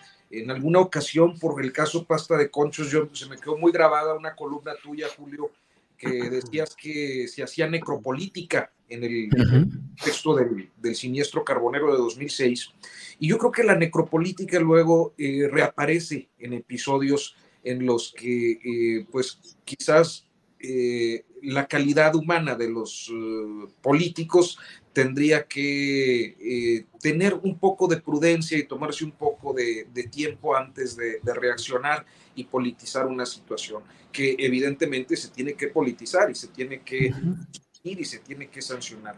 y bueno, en un contexto de mucha efervescencia como el que vivimos desde hace años en México, eh, este tipo de episodios suelen eh, orientarnos a pensar que hay definitivos. Yo me acuerdo que cuando Línea 12 hablábamos por acá en de, de si esto era eh, el fin político de, de, de Sheinbaum.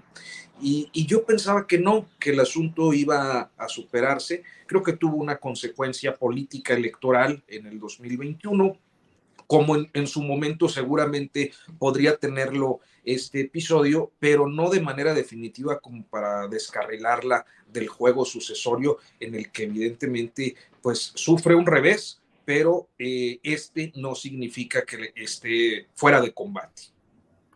Bien, Arturo. Y por lo otro, el tapadismo. Sí, estamos en presencia de una forma distinta de tapadismo, pero a fin de cuentas es tapadismo con precandidatos expuestos. Yo, decía esto eh, a propósito del asunto, eh, que el es Claudia responde eh, ciertamente a una cultura política que espera la línea del caudillo. el caudillismo en México es parte de nuestras formas de hacer política desde hace 200 años.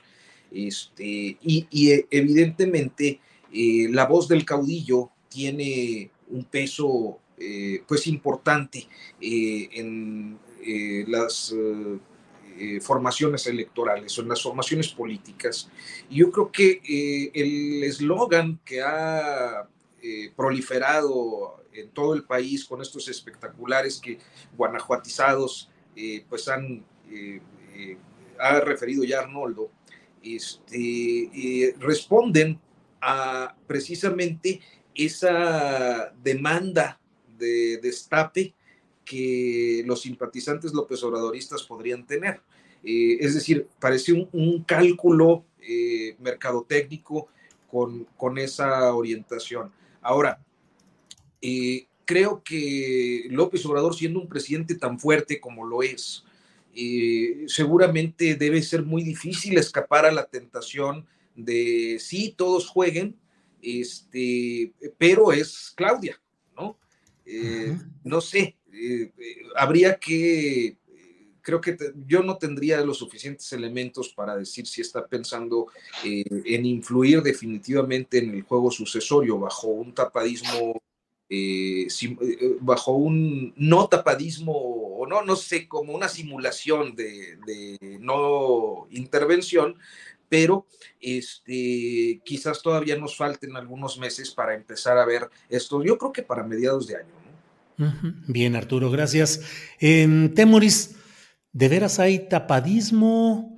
¿Falta el tapado o la tapada verdadera? ¿Ya estamos en presencia del escenario real de los contendientes finales por parte de Morena y de la llamada 4T?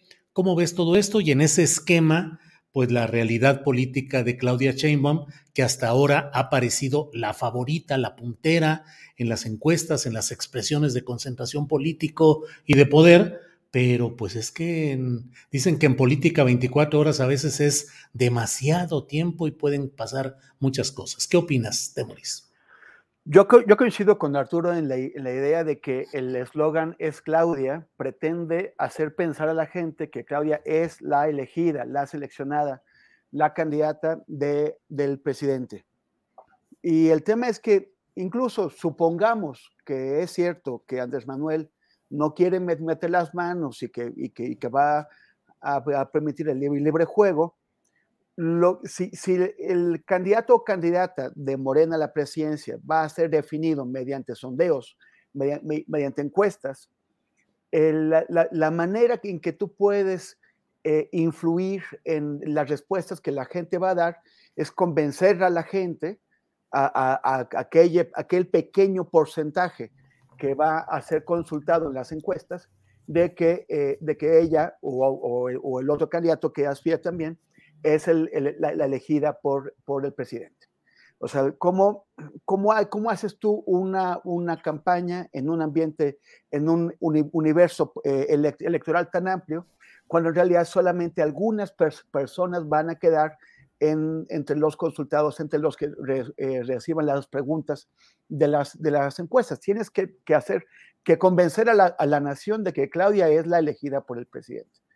Y, y haría falta que Andrés Manuel dijera abiertamente no lo es para que, eh, para que, para que esta campaña, que ya está muy, muy avanzada, fuera de, derrotada por algún movimiento que podría ser Marcelo o algún otro aspirante.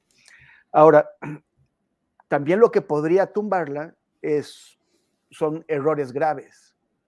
Y los errores graves que estamos viendo tienen que ver con el metro de la Ciudad de México.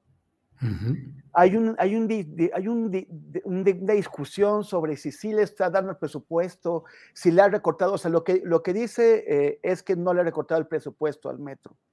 Y lo que se dice es que el presupuesto no es suficiente. No es, no es suficiente. Y que además eh, había otros, otras eh, bolsas de, de, de, de recursos como fideicomisos que ya no están disponibles y que hay otras maneras el, lo que quienes usamos el metro, yo, yo uso el metro porque creo que, que, que las personas conscientes en las grandes ciudades deben eh, usar el transporte público.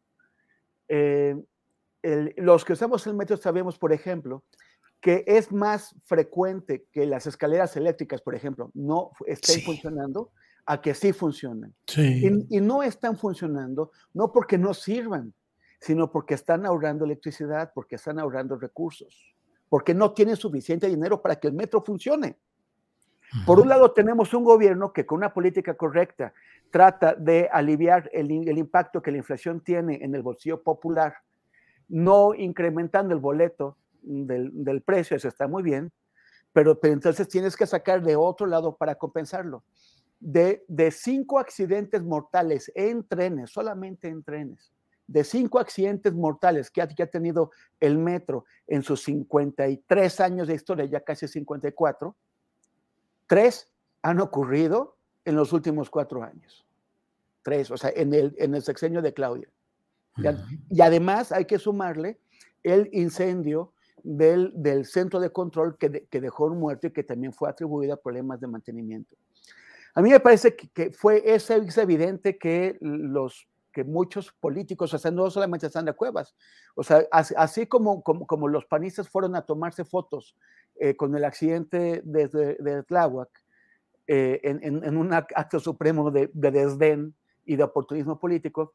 También Sandra Cuevas salió ahora con esto, o Lía Limón fue a la única estación de metro que le, que le, toca en su demarcación, a, a, Barranca del Muerto, también a, pronunciarse sobre el asunto. O sea, todos buscan cómo sacar. Y, y otros eh, eh, comentaristas y gente de, otros lados también intentaron sacarle aquí raja política. Pero, me, parece igualmente deleznable que los, los que se apresuran a quitarle responsabilidades al gobierno actual, sin que exista la investigación, sin que exista el peritaje, que, que, incluso se inventen el cuento de sabotaje, podría, podríamos descubrir, podrían descubrir sí que hubo sabotaje. Pero en los tres incidentes anteriores, el de, el de Tacubaya, el, del, el de la línea 12 y el del centro de control, no se probó, no se encontró o se probó ningún sabotaje. Sí. Y, y sí hay, hay, problemas de mantenimiento. Entonces ahora esto de correr a, quitarle peso y, de, y, de, y decir fue sabotaje sin tener ningún elemento, que le digan eso a las víctimas, que le digan eso a la familia de, de, de, de Yaretsi, fue, fue sabotaje, que se lo digan y que no lloren frente a sus caras. A mí me parece que es, este es el talón de Aquiles de esta administración. Me parece que ya llegó más allá de lo aceptable. Este número de accidentes en una sola administración en, en, cuatro años, cuando el metro tiene 54 años, no es aceptable y tiene que, tienen que poner manos a la obra absolutamente ya. No, se, no pueden seguir permitiendo que sigan esas cosas, sigan ocurriendo estas cosas en, el, en, en donde 5 millones de, de, personas transitan eh, diariamente. Bien, Temoris. Eh, Arnoldo Cuellar, a ver si alcanzamos a tocar los temas de la visita de los uh, altos funcionarios de Canadá y de Estados Unidos, particularmente la visita del presidente de Estados Unidos, Joe Biden, y los encuentros con el presidente López Obrador. Pero, ¿qué opinas de, de esta visita? ¿Qué aspectos relevantes le ves? Eh, ¿En qué crees que desemboque pues esta aparente cordialidad que se ha dado sobre todo con el presidente Biden? Antes de entrar en la pregunta, Julio, que sí me parece muy importante, eh, una leve defensa de mi tesis del tapadismo. Yo creo que el tapadismo evoluciona y cambia y que no ha sido igual en ningún momento. ¿Qué, qué significa sobre todo? Veía que preguntaban en el chat significa intervención decisiva del presidente de la República que deje el poder en su propia sucesión y en quién lo, lo, seguirá, ¿no? no fue igual cuando de la Madrid inventó aquella eh, pasarela, ¿no? Tampoco fue igual cuando Carlos Salinas, obligado por las circunstancias, convirtió la elección en, en, su propio proceso de tapadismo al echar mano de Diego Fernández de Ceballos como un alfil que tuvo mucho que ver ahí en el triunfo final de Cedillo, ¿no? Y que fue largamente premiado por eso, ¿no? Entonces yo, yo creo que, ahí podemos eh, ver eh, este aspecto que, por ejemplo, no ocurre cuando, cuando, cuando Calderón se le revela a Vicente Fox y se sale totalmente del, esquema y va y busca en el PAN, un PAN que todavía tenía reservas democráticas, eh, ganarle al dedazo de, que intentaba dar Vicente Fox, ¿no? con Santiago Queril. Pero esta vez el presidente está interviniendo de manera decisiva. Lo hizo al definir quiénes sí, al excluir a unos, al juntar a otros. Lo hace al defenderlos a todos. Lo hacen ellos mismos al estar constantemente buscando su aprobación. Es evidente, por ejemplo, cuando Ebrard va a las conferencias de prensa o cuando declara cómo está todo el tiempo buscando agradar a López Obrador, algo que no hacía aquel Ebrard que compitió con él eh, por la eh, eh, candidatura presidencial en 2006, si no, si no me equivoco, ¿no? O cuando fueron a un No, en el 2012. 2012. Correcto, gracias por el apunte. Entonces, esa es la parte que veo, ¿no? Es más, lo hace incluso López Obrador al meterse a definir quiénes pueden ser los opositores. Y quiere dirigir ese proceso porque quiere que, cuidar su legado y que no afecten lo que él considera los cambios importantes que ha hecho su administración. No está eh, resignado a terminar su mandato y que luego sea el pueblo de México, los partidos políticos como existan, las fuerzas sociales, quienes definan lo que va a pasar. ¿no? Eh, quiere tener una intervención decisiva y en ese sentido creo que se da este fenómeno de tapadismo. Bueno, ya, eh, hasta ahí. Y para no extenderme. Está usted convertido en todo un doctor en ciencia política, don Arnoldo, la mera verdad. Adelante, adelante. Bueno, eh, gracias. No sé si era irónico o no, pero. No, no, no, no, lo digo en serio, lo digo en serio.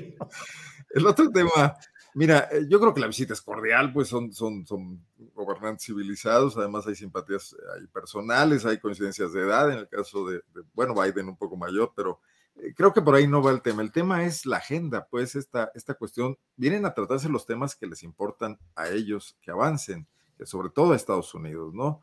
Y, y, no se van a tratar temas que le importaría mucho a México que se abordaran. Por ejemplo, el tema de la minería, que ya ha salido por ahí, las empresas canadienses que están provocando gravísimos problemas, que están además teniendo resistencias a pagar impuestos, y a cumplir con la ley eh, y a tratar bien a sus trabajadores y a las comunidades en las que están haciendo sus explotaciones con, con eh, grados de deterioro que no serían admisibles en sus países de origen, ¿no? Pero eh, por otra parte, el tema del fentanilo, que sí se ha convertido en un problema grave, incluso para México ya también, y que, y que seguirá creciendo en los próximos años, como ha crecido, por ejemplo, el del, el del cristal y todas las drogas sintéticas, es, fundamental en estos momentos para Estados Unidos, pero su origen no fue aquí, no fueron los cárteles los que inventaron que los opioides sintéticos pasaran a formar parte de, de, del repertorio de, drogas que además, además son incluso baratas de producir, sino que fueron los propios farmacéuticos norteamericanos, que fueron eh, mucho tiempo, ganaron mucho dinero antes de ser controlados con, con estos medicamentos, ¿no? Que inventaron primero para controlar el dolor eh, eh, en una sociedad muy afectada, porque es un país que ha participado en numerosas guerras y tiene veteranos y tiene situaciones eh, de mucha afectación en ese sentido, ¿no? Pero el tema debería ser visto globalmente, porque si, lo, si se ve aisladamente, pues solamente van a ser presiones sobre México, como la que muy probablemente ocurrió para detener a Ovidio Guzmán, porque el tema viene vinculado en ese problema complejo que es los problemas, digamos, del sur, ¿no? Los problemas ambientales, los problemas económicos, los problemas eh, también de confrontación política que están en la raíz de muchas de, las, de las nuevas corrientes migratorias y que no pueden ser tratadas nada más de forma represiva o con estas medidas paliativas de que van a inventar una paginita web ahí para que la gente sepa los peligros que, que es irse a la aventura eh, sin tener firme la posibilidad de ingresar a los Estados Unidos, pues claro que la gente sabe que va a la aventura, porque es imposible ya vivir en ciertas regiones de América y de, y de México incluso también y del Caribe, ¿no? Entonces, no espero mucho más que el, e, el, muy limitado y de corto plazo eh, triunfo político que puede resultarle a López Obrador por ser el anfitrión y por llevar la, la fiesta en paz y a Biden, que además ahorita anda además metido en un lío, porque estando en México surgió este tema de que le encontraron unos papeles que no debería tener uh -huh. en uno de sus despachos, ¿no? Así es, así es, Arnoldo. Gracias, Temoris Greco. Eh, perdón, más bien vamos ahorita con Arturo Rodríguez, que lo agarramos ahí, eh, muy sonriente. Arturo, ¿cómo ves el, la visita del presidente particular? ¿De qué te estás riendo? Eh, eh, del chat, es que son tremendos a veces. ¿no? ¿Qué dicen ahora? El último, ya me venía riendo de varios, pero el, de varios comentarios, ¿no? De la gente. Este, y está escuchando a Arnoldo, naturalmente, pero el último decía que es gente muy leída porque tiene sendas bibliotecas. no saben que son fondos virtuales que hemos comprado y que ponemos ahí y se acabó, ¿no, Arturo? Libros por metro. Libros por metro y acomodados por colores. ¿eh? Nos mandó la producción astillada para... Así es, así es, paz, todo para que se viera ahí.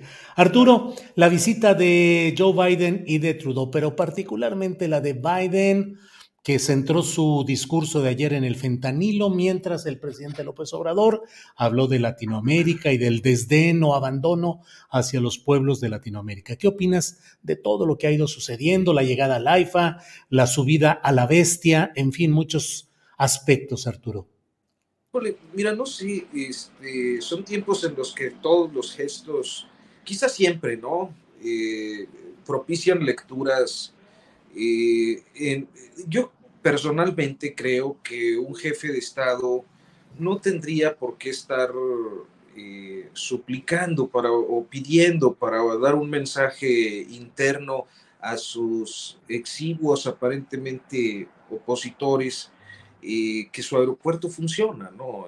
Es, me parece un despropósito, algo innecesario para un presidente fuerte. Y lo segundo es que creo que eh, es poco, digamos que poco diplomático haber acudido a, a la recepción y viajar en, en, la bestia. Y la única explicación que puedo tener es que hay un búsqueda de, de fortalecimiento de la relación con los Estados Unidos ante diferentes temas que para el país son complejos. Estados Unidos es, un, es una nación que tiene una lógica securitaria, por aquí se mencionaba ya que han ido a, a múltiples guerras y que eso ha detonado también el consumo de, de diferentes sustancias, ¿no? Como, como origen eh, pues del, fenómeno del, trasiego de, drogas. Eh, entonces, ese es un primer elemento. El segundo es que como país securitario ha mantenido una política desde hace décadas eh, prohibicionista que nos la ha impuesto a muchos países en el mundo, pero particularmente a la América Latina y de manera muy señalada a, México, eh, con un prohibicionismo que pues ha generado numerosos problemas, entre otros los de salud pública, como primero, y como segundo, de, de seguridad e, e inclusive de, de, temas que tienen que ver con la economía. entonces, la lógica gringa, independientemente de quién esté, de qué partido esté gobernando, suele mantener esta narrativa securitaria eh, mientras que en el caso de México, creo que eh, si bien es cierto, discursos eh, sociales son más o menos recurrentes, por primera vez hay un presidente que pareciera no suscribir, primero discursivamente y segundo, creo que estratégicamente, a, a, la narrativa y a la imposición securitaria gringa. ¿Qué quiero decir con esto? A los gringos les gustan las operaciones eh, policíacas eh, y militares y de seguridad, eh, estilo Felipe Calderón o estilo de Felipe Calderón, mientras que López Obrador ha estado dirigiendo su mirada a una reducción de los indicadores de, violencia en, no en el sentido de los abrazos no balazos que parece muy reduccionista, sino a, una reducción que además creo que es eh, verificable de la letalidad en las operaciones, mientras que eh, se plantea la, atención eh, pues de los sectores marginados, de, los, de las clases populares, eh, a fin de generar mejores condiciones, es decir, el ideal, ¿no? La, la, utopía que todos eh, quisiéramos creer que eh, es posible y que es posible en poco tiempo, de, de, reducir la pobreza para que los jóvenes no tomen el camino de las conductas antisociales, que es más o menos su fraseo desde la campaña. Entonces hay un choque de visiones. Y a mí no me sorprende que en ese choque de visiones eh, lleguemos a una cumbre de líderes de América donde justamente estos dos temas están eh, concentrando o llamando la atención. Eh, por un lado, el presidente Biden enfocado al fentanilo, fentanilo, por otro lado, el presidente López Obrador este, hablando de, de la necesidad de voltear a fomentar el desarrollo de los pueblos de América Latina. O sea, discursivamente no me parece más que un episodio eh, público eh, reunido de eh, continuidad a sus respectivas posiciones. Pero creo que temas los que hemos reparado poco, que seguramente pues habrán de, de formar parte de una agenda significativa de, de, estos días, sobre todo para las vocerías de las oposiciones en México, que tiene que ver con el tema energético, el tema ambiental, eh, estos dos asuntos relacionados, el tema este, económico naturalmente, eh, y que eh, ahí pudieran generarse creo que los choques más significativos o las faltas de acuerdo más significativas, porque hay otras en las que el, país pudiera eh, estar eh, y el, Estado mexicano en este momento pudiera estar en, la posición de ceder como el migratorio, ¿no? Eh, pero no en el energético, no en el securitario, que, eh, pues no sé, a, pesar de la cordialidad y la diplomacia que suele caracterizar este tipo de encuentros, pues eh, lo vemos eh, que subsiste el desacuerdo. Ya me extendí mucho, es mi punto de vista, pero creo que aquí el experto es Temoris Greco, así que el experto internacionalista. Bueno, después de esta introducción, ¿Qué ha hecho Arturo Rodríguez, Temoris Greco? ¿Qué nos dices? Ahora viene la tesis completa. ¿no? Sí, sí, por favor. Primero la filosofía política con Arnoldo Cuellar, luego la introducción al tema que plantea Arturo y ahora el maestro Temoris Greco en acción, por favor. Ahora, ahora tengo que demostrar que mi tesis no, no la hizo la directora, no, no, la dirigió la directora de tesis de la ministra Esquivel. Así es, así es. Este, bueno, a mí me parece que es un exitazo para, el presidente este, esta cumbre y que han estado intentando regatearle los méritos, ¿no? La discusión sobre el AIFA fue bastante ridícula, ¿no? Que había gente que aseguraba saber que el servicio secreto de Estados Unidos jamás permitiría un aterrizaje en el AIFA y ahí se fueron dando vueltas y luego cuando, cuando siempre, siempre sí aterrizó en el AIFA, eh, dijeron, bueno, que eso igual no lo hacía un buen aeropuerto, o sea, e, es como... Distraerse por, las ramas.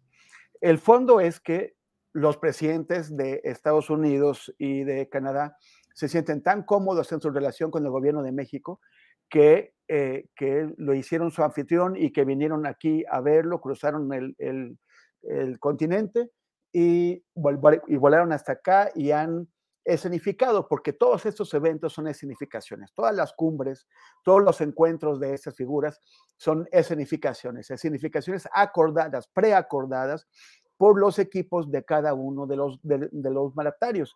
Incluso a veces, eh, pues sí, eh, Donald Trump se saltaba las trancas, pero a veces hasta los desacuerdos, hasta las groserías son, son escenificadas, escenificaciones previamente acordadas. Y aquí eh, se pusieron de acuerdo para mostrar que son los free amigos, ¿no? este, los, los, los grandes, eh, los gobernantes de, de América del, del, Norte que están muy en sintonía. Y, y eso es un acuerdo y e, es un éxito para el presidente y un bofetón para todos los que llevan cuatro o cinco años diciendo que, que, pues que, que Andrés Manuel iba a enfrentar México con sus vecinos, sobre todo con Estados Unidos, y que íbamos hacia Venezuela del Norte, hacer Venezuela del Norte. Eh, no es el caso y, se están poniendo de, acuerdo bien. Los, eh, el diario Reforma intentó eh, resaltar en su portada de hoy que, Biden habló de fentanilo y, el, López Obrador de la unidad del continente americano y, me sorprendió que, que, la jornada hiciera lo mismo, destacar la discrepancia o, lo que, o sea, como discrepan, y yo no veo que haya una discrepancia, en realidad, ese, ese fue un titular muy raro de la jornada que, que normalmente eh, sigue la línea del presidente López Obrador. Este, a mí me parece que, eh, o sea, quienes seguimos ese tipo de fenómenos, sabemos que los presidentes no están hablando o sea, les hablan a varios públicos, siempre tienen que pensar, que, diseñar sus discursos pensando en distintos públicos. Y el más importante de esos públicos es el público local de cada presidente, o sea, eh, sus electores. Sobre todo porque Biden ya está en la, ya, ya la, la, carrera para la sucesión de Biden o para su reelección, si es que fuera posible, eso ya empezó. Todo lo, todo lo que se está haciendo en Estados Unidos es en clave de la sucesión presidencial. Todos los, gestos de los gobernadores de Arizona y de Texas, eh, eh, eh, agresivos sobre el tema de la migración, todas las, las tonterías que han hecho los, los, republicanos en el Congreso ahora, todo se está pensando en, en clave de la sucesión.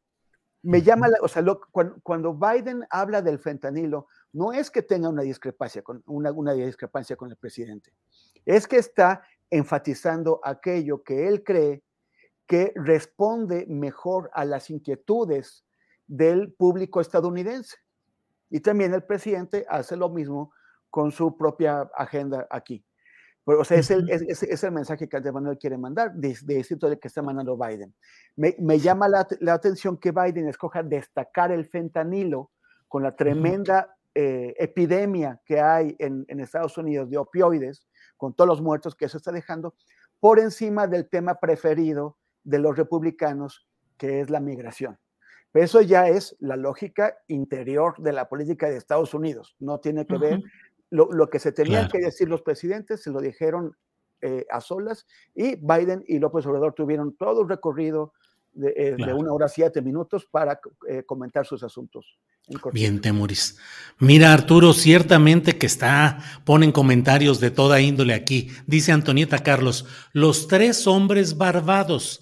Se me hace que solo astillero es nacional. Ja, ja, ja, ja. Arturo, se burlan de mi condición lampiña, pero bueno, pues así están las cosas por aquí.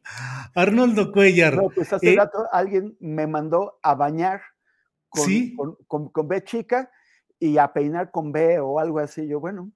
Bueno, pues entonces haremos todo lo que aquí. Bien. No va a ser ese es un buen consejo, Temoris, hay que hacerle caso. Ándale, uh, Arturo. A mí, a mí me dicen que no se entiende nada de lo que digo, este, y, y, y tienen razón, yo creo. Sí, pues son disertaciones profundas y elaboradas, Arturo. O sea, yo no tengo ninguna duda. En fin, Arnoldo Cuellar, es, son las 2 de la tarde con 47 minutos, se nos va el tiempo y queda un tema que aun cuando es específico de una empresa privada de televisión, eh, pues la verdad es que tiene implicaciones públicas evidentes. Cambios en Televisa. Ha dejado la pantalla Denise Merker, entra Genaro Lozano. Eh, por una parte, bueno, entra Genaro Lozano a otro, a otro espacio del, que sale Paola Rojas y entra Enrique Acevedo, creo que ese es el nombre de la persona que se va a encargar del noticiero principal de Televisa. ¿Qué opinas de estos cambios? ¿Qué significan? ¿Qué interpretación les das, Arnoldo? Bueno, leí la entrevista o la, el, el, reportaje que incluye entrevista con Denise Merker que publica New York Times en español, uh -huh. donde se maneja como renuncia, que Denise uh -huh. Renuncia ante Lo la... Cual no es. Pues no, yo lo veo muy complicado, pues eh, está bien manejarlo así. Un poco ante el tema de la confrontación que asciende y que ella tratando de ser objetiva, pues está fuera de lugar y tener el lugar más solitario, lo dice, recibe reclamos de todas partes. Pero yo creo que la línea del principal noticiero de Televisa en su horario estelar, con todo y lo venido a menos que está ya por, la, las mil posibilidades que hay de, de informarse de otras maneras, ya no es el Sabludowski de los años 70, que era la ventana al mundo de los mexicanos, ¿no? Eh, no lo decide de ninguna manera el conductor de turno, ¿no? Eh, podrá decidir otras cosas, podrá decidir cosas como lo que hizo Loret con García Luna, quizás muy procedimentales, de ir a filmar eh, una simulación de rescate, pero no la gran línea editorial, ¿no? Yo creo que es una decisión de la empresa que además sabemos que la empresa está en los mejores términos con el gobierno de la Cuarta Transformación, que sus ingresos no han sufrido, que además son muy necesarios porque hay caídas serias en la publicidad comercial para todos estos medios. Entonces, pues yo creo que se obedece a estos recambios eventuales que, que, que, que obedecen al tema de cómo se comportan las audiencias y, y que hay que estar tratando de mover lo mismo que no puede ser muy modificado, el mismo producto, para tratar de darle una cara nueva, ¿no? Ante el desgaste inevitable que, que, que sufren. Eh, me parece menos importante que cuando ocurría esto en, en, anteriores ocasiones, ¿no? Cuando, cuando Raúl Trejo de Labre escribía libros sobre el gran poder de Televisa como modelador de las conciencias. Yo creo que eso ya no ocurre. No porque haya mejores cosas que modelen las conciencias y la información de los mexicanos, porque yo creo que estamos inmersos en mil formas de distracción, incluyendo las redes sociales, incluyendo las, la televisión bajo demanda ahora y, el streaming, etcétera, pero que eh, esa ventana de negociación política que, como ha usado siempre estos grandes medios, sus espacios noticiosos, pues probablemente sí tenga que reformularse de cara a lo que viene y hay que, hay que ver qué viene. O sea, yo creo que tiene que ver con la temporada de casa electoral, esta a la que de alguna manera se refieren también en ese reportaje y no precisamente por las razones que se exponen. Bien, gracias Arnoldo. Eh, Arturo Rodríguez, ¿qué piensas de estos reacomodos en Televisa, en sus noticieros, particularmente en el central que conducía Denis Merker? Mira, yo eh, quiero partir de una idea eh, que es el hecho de que a Televisa los cambios del país y, del mundo en las últimas dos décadas eh, le han resultado muy complicados de asimilar. ¿Por qué lo digo? Bueno, pues Televisa es un imperio mediático construido eh, en paralelo al sistema hegemónico priista, o sea, a los gobiernos del PRI, para que, para que me entiendan los que dicen que no me entienden. Televisa y el PRI corren en paralelo durante el siglo XX, cuando el PRI entra en crisis, Televisa va entrando en crisis, eh, muere el tigre, pierde el PRI, y que son dos momentos también muy, muy próximos, eh, y eh, el inicio del nuevo milenio, del nuevo siglo, pues trae consigo una serie de condiciones que hacen muy compleja su adaptación. ¿Condiciones de qué tipo? Pues informativamente eh, nos enfrentamos a, a un aparato acostumbrado a tener una posición estrictamente oficial eh, en una sociedad que demanda ser más plural. Y eso se le va reclamando en distintos momentos. Poca o su nula neutralidad en 2006 en la elección presidencial es un momento. Eh, el movimiento 132 y la elección de 2012 es otro momento donde la sociedad le pasa la factura a esta televisora por su incapacidad de adaptarse a una situación de pluralismo democrático eh, en la política mexicana. Entonces, esa es una parte. La otra tiene que ver con eh, otro de sus negocios importantes, porque uno es eh, el informativo, pero el otro es el entretenimiento, que cuenta por una parte a las industrias musicales internacionales ya presentes como parte de un proceso globalizador y de un acceso a la tecnología que no teníamos antes, eh, donde ya no nos pueden imponer sus productos prefabricados eh, eh, de baja calidad como lo hicieron durante décadas, sino que ya tenemos opciones, ya que el público decida y, elija un producto u otro es algo distinto, pero ya tienes esa libertad de elegir. Entonces, Televisa no tiene esa capacidad de adaptarse y de generar nuevos contenidos en las industrias eh, eh, musicales, mientras que en su gran aparato que es la telenovela, que le da prestigio internacional y, un gran negocio, pues tampoco logra adaptarse a una nueva realidad del mercado, que, opta por otro tipo de contenidos. Eh, en este proceso de, de, falta de adaptación que, ha tenido durante, eh, han hecho intentos, ¿no? A veces buscan generar series y hacen Blim y, una plataforma, que es un fracaso.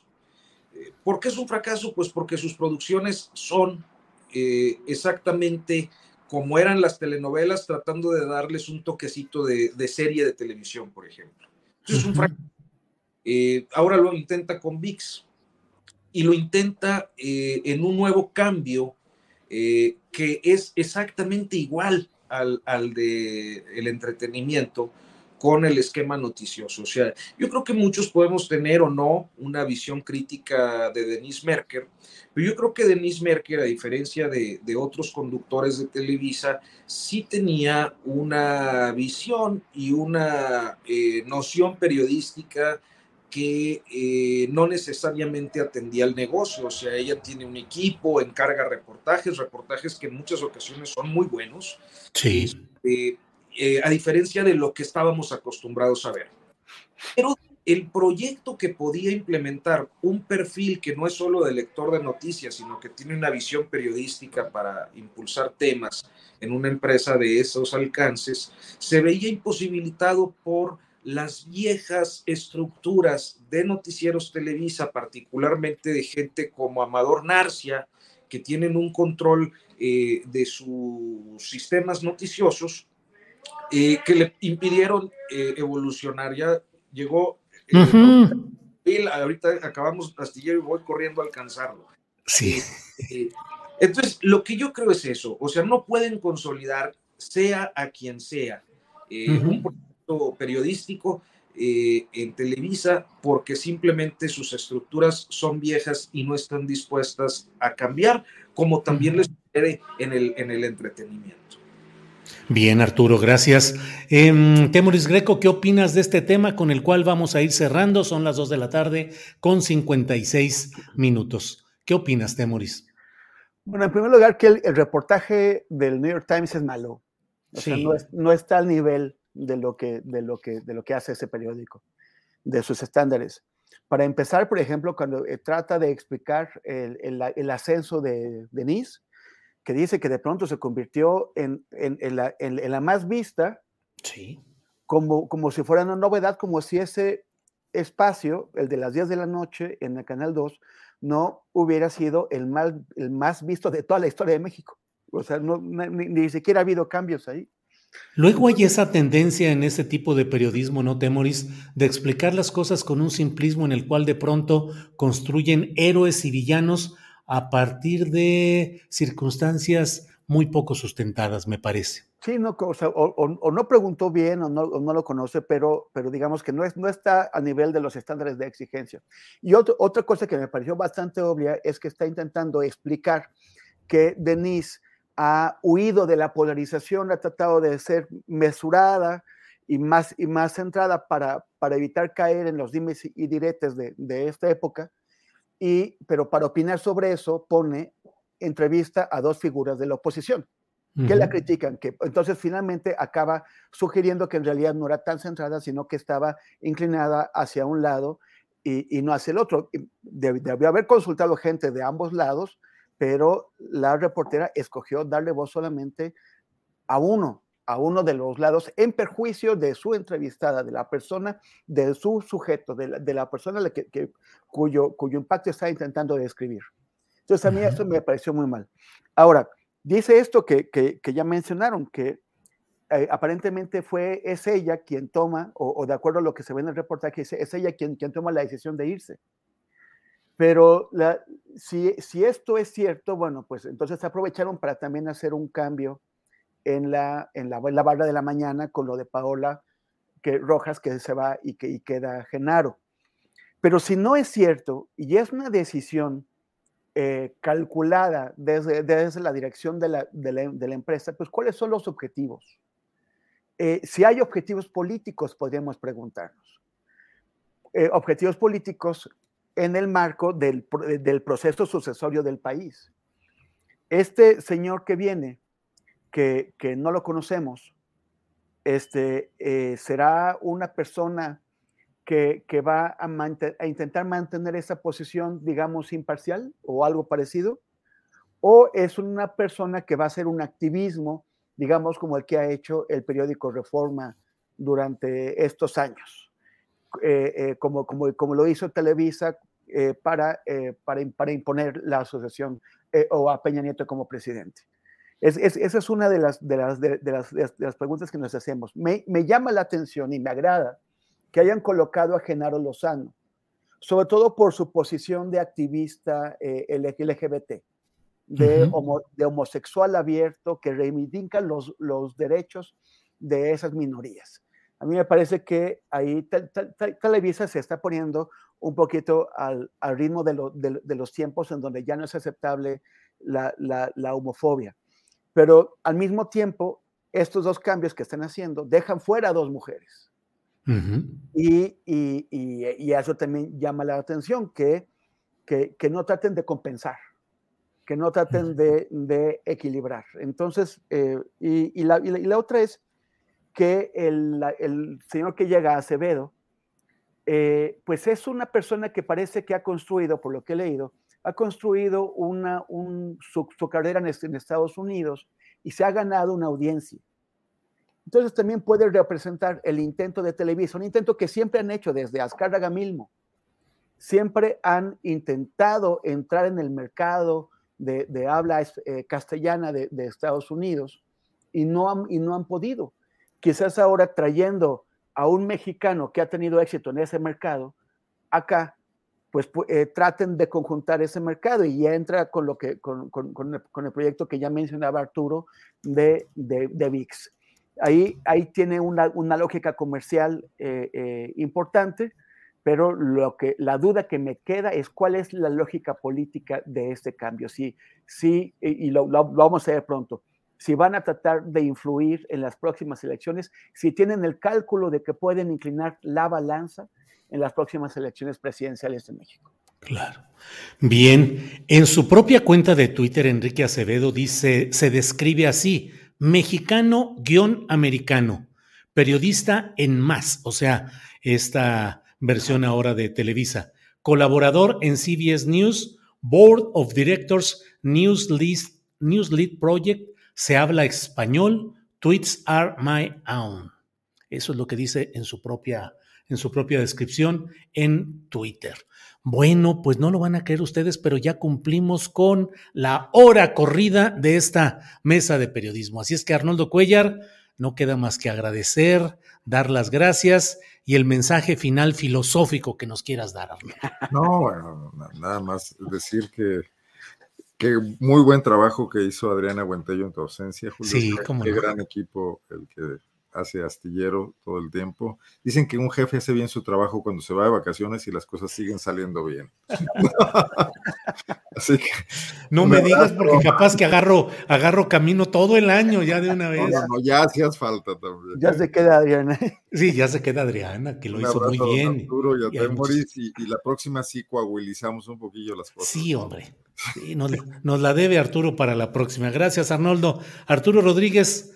Eh, gracias, buenas tardes. Sí, se quedó pendiente lo de Coahuila, pero ya lo haremos. A menos que te avientes una al estilo Fernando Marcos de cuatro palabras o de cuarenta en la que nos digas qué esperar en Coahuila. Pero es una semana importante, se tiene que decidir por dónde va Ricardo Mejía Verdeja, hay versiones de que va al verde, hoy se le vio por Movimiento Ciudadano y creo que intenta construir alguna coalición eh, alternativa a Morena, que va con Armando Guadiana, quien no ha terminado de amarrar PT Partido Verde. Tienen hasta el viernes el caso concreto de Mejía Verdeja para renunciar. Eh, ayer renunció ya Manolo Jiménez, eh, el priista. Será pues seguramente el, candidato sin oposición interna. Este, y bueno, pues el, el sábado iniciarán las precampañas en los dos estados. Este, me parece que para Morena eh, en estos momentos, salvo que haya algo que en los últimos minutos ah, eh, ocurriera y no me di cuenta, pero me parece que la gran tensión para la dirigencia nacional de Morena, que encabeza Mario Delgado en estos momentos, es saber si logrará consolidar o no la coalición con el Partido Verde y el Partido del Trabajo, o se irán por la libre, que en el caso de Coahuila, pues tendría para Morena porque serían dos opciones reivindicando a López Obradorismo, es decir, Armando Guadiana por Morena y pues Ricardo Mejía por alguna otra alternativa y una rebelión interna en Morena local que este, sin ser masiva, pues sí eh, implica una fractura de la cúpula morenista que hay en el Estado y que bueno, pues en caso de que Mejía se vaya, supongo que esa inconformidad se irá también con, con él. Eh, en caso de que finalmente renuncie a la subsecretaría de seguridad y se vaya por algún partido político. Todo esto tiene que pasar de aquí al viernes. Última preguntita, aprovechando, ¿crees que Mejía Verdeja se iría al verde con bendición superior o contra la voluntad superior? No lo sé, no, no tengo elementos. ¿Un San Luis Potosizazo? Sí, pues sí, digo, un San Luis Potosizazo, así es creo que sería su propósito. Lo que creo es que la confrontación particularmente con la dirigencia de Mario Delgado y lo que podemos ver como un hecho, que es el enfriamiento de su presencia en Palacio Nacional, no solo en dos mañaneras ya, en dos jueves, eh, sino también en el contexto de eh, pues dos episodios de muy alto impacto en los que normalmente habría tenido un protagonismo, como lo es el asunto de Ciudad Juárez y posteriormente la detención de Ovidio Guzmán. Este, nos dan una idea de que quizás eh, en estos momentos no está necesariamente en, el ánimo de Palacio Nacional. Bien.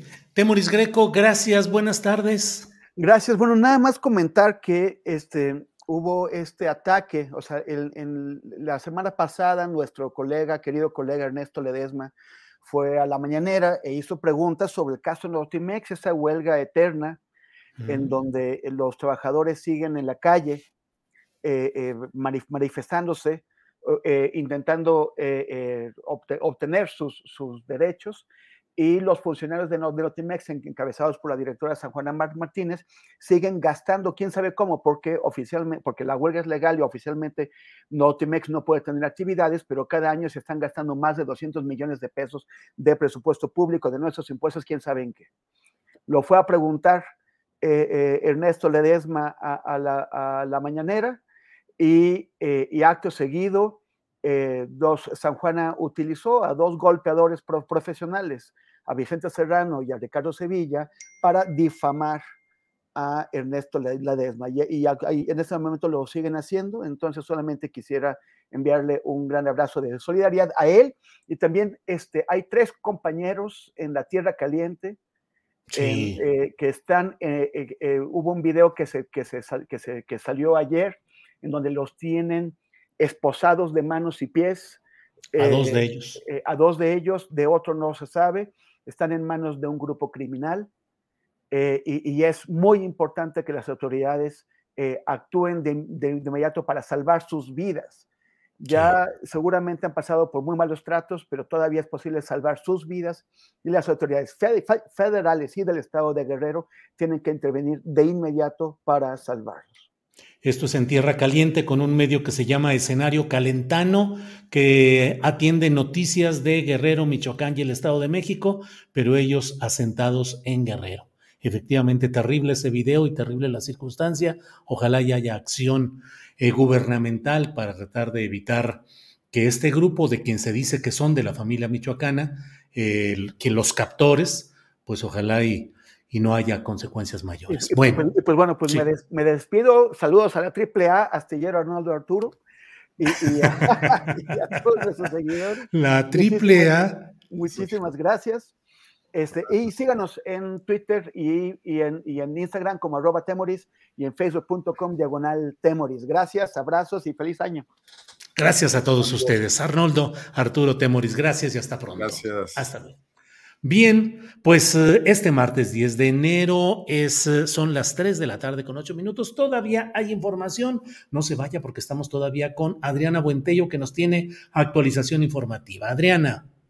Julio, pues nada más para cerrar el programa, información importante porque el Consejo, el nuevo Consejo Técnico de la Facultad de Derecho de la UNAM en su primera sesión extraordinaria del año, y esto derivado de diversos, pues, eh, denuncias presentadas, tesos eh, presentados con un contenido que presenta tesis, eh, con un contenido que presenta alto porcentaje de coincidencias, determinó intervenir para esclarecer estos hechos y el día de ayer, Julio, por decisión unánime, se acordó instruir a la Comisión de Ética para que resuelva de manera expedita, dice este documento, el procedimiento disciplinario a que dé lugar con respecto a la actuación de la directora de la tesis y sinodal Marta Rodríguez, y la comisión dice aquí también iniciará trabajos de inmediato y en los próximos días emitirá un dictamen que presentará al Pleno del Consejo Técnico que adoptará la resolución para definir la situación de la profesora en esa facultad. Eh, por, lo, por lo que estamos entendiendo, están buscando pues una sanción precisamente para la sinodal de esta tesis. Todavía no hay una resolución respecto a pues la ministra Yasmín Esquivel y esta tesis y pues estamos dándole seguimiento también a este tema que no se ve muy eh, muy expedito, Julio. Pues sí, pues sí, sigue ahí muy atorado y con la vista puesta hacia niveles menores. En fin, ya veremos qué es lo que sucede. Por lo pronto está esta propuesta o esta idea de ir eh, dando algunos resolutivos pues Adriana, sí. Nada más porque también hay otro tema importante. Hemos visto en redes sociales eh, que en el caso de un futbolista del Cruz Azul, no sé si tú llegaste a ver, Julio, una fiesta que estaba haciendo una apología al crimen organizado, eh, a cárteles, a narcotraficantes y o sicarios, y que fue, llamó mucho la atención, causó mucha indignación y pues después de esto que se dio a conocer, de esta fiesta, y aunque fuera evento privado, de este futbolista eh, llamado Julio César Domínguez.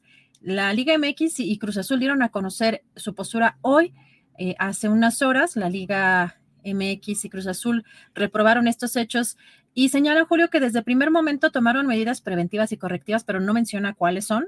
Se acordó también que el jugador dará hoy un mensaje a la opinión pública y hace escasos cuatro minutos ya digo un mensaje de un minutito. Vamos a ver, este, esto fue hace dos días. Ese, ese último mensaje fue hace dos días en su cuenta de Instagram, pero lo que, lo que vamos a ver y lo que vamos a escuchar a continuación salió hace cinco minutos. Vamos a escuchar. Buen día a todos. En días recientes se dieron a conocer imágenes de una fiesta familiar con una temática que causó con justa razón indignación en la sociedad mexicana la cual inicialmente se trataba de un videojuego muy popular entre los jóvenes y le llevé un show de laser tag. Fue un error y quiero ofrecer una sincera disculpa a la opinión pública, afición, a mis compañeras y compañeros jugadores, a los clubes, a la Liga MX y a la Federación Mexicana de Fútbol por estos desafortunados hechos. Me gustaría dejar en claro que se trató de un evento privado y totalmente ajeno a mi profesión, por lo tanto, quiero deslindar a la Liga MX y al Club de Fútbol Cruz Azul de lo sucedido en aquella reunión. Como lo expresé anteriormente, reconozco que esas imágenes no son las que México necesita. Me he comprometido y me comprometo a convertirme en un referente que promueva los valores de la Liga MX y de mi club y a mantener un comportamiento ejemplar dentro y fuera de la cancha. Gracias.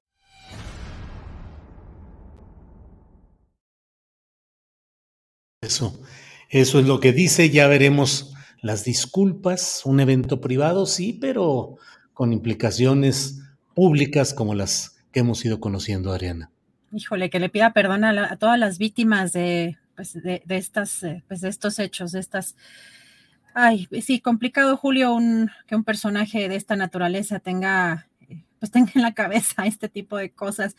Julio, también eh, comentar que en unos escasos 20 minutos, 20 minutos ya van a dar un mensaje conjunto eh, pues a medios, eh, los presidentes de Estados Unidos, de México y el primer ministro de Canadá en el patio central de Palacio Nacional y estaremos atentos también a, a esta información que el día de hoy pues den a conocer. Bien, pues estaremos atentos. Les invitamos hoy a las nueve de la noche a una videocharla astillada con un servidor y a preparar nosotros, Adriana y la tripulación astillero, el programa siguiente de mañana, miércoles 11 de enero. Por hoy, Adriana, muchas gracias a quienes nos han seguido, a quienes nos han acompañado, a la tripulación astillero y a preparar nuestro siguiente trabajo. Con mucho gusto, provechito. Ya hago la sopita. Hasta mañana. Muy bien.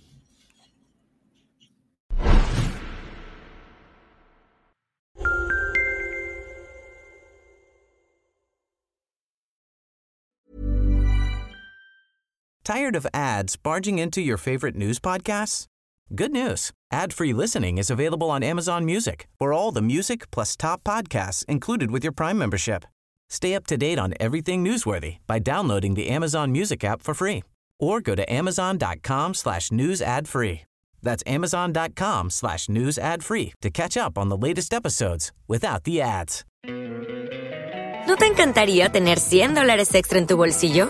Haz que un experto bilingüe de TurboTax declare tus impuestos para el 31 de marzo y obtén 100 dólares de vuelta al instante. Porque no importa cuáles hayan sido tus logros del año pasado, TurboTax hace que cuenten. Obtén 100 dólares de vuelta y tus impuestos con 100% de precisión, solo con Intuit TurboTax. Debes declarar para el 31 de marzo. Crédito solo aplicable al costo de la presentación federal con TurboTax Full Service. Oferta sujeta a cambios o cancelación en cualquier momento. Para que te enteres del próximo noticiero, suscríbete y dale follow en Apple, Spotify, Amazon Music, Google o donde sea que escuches podcast.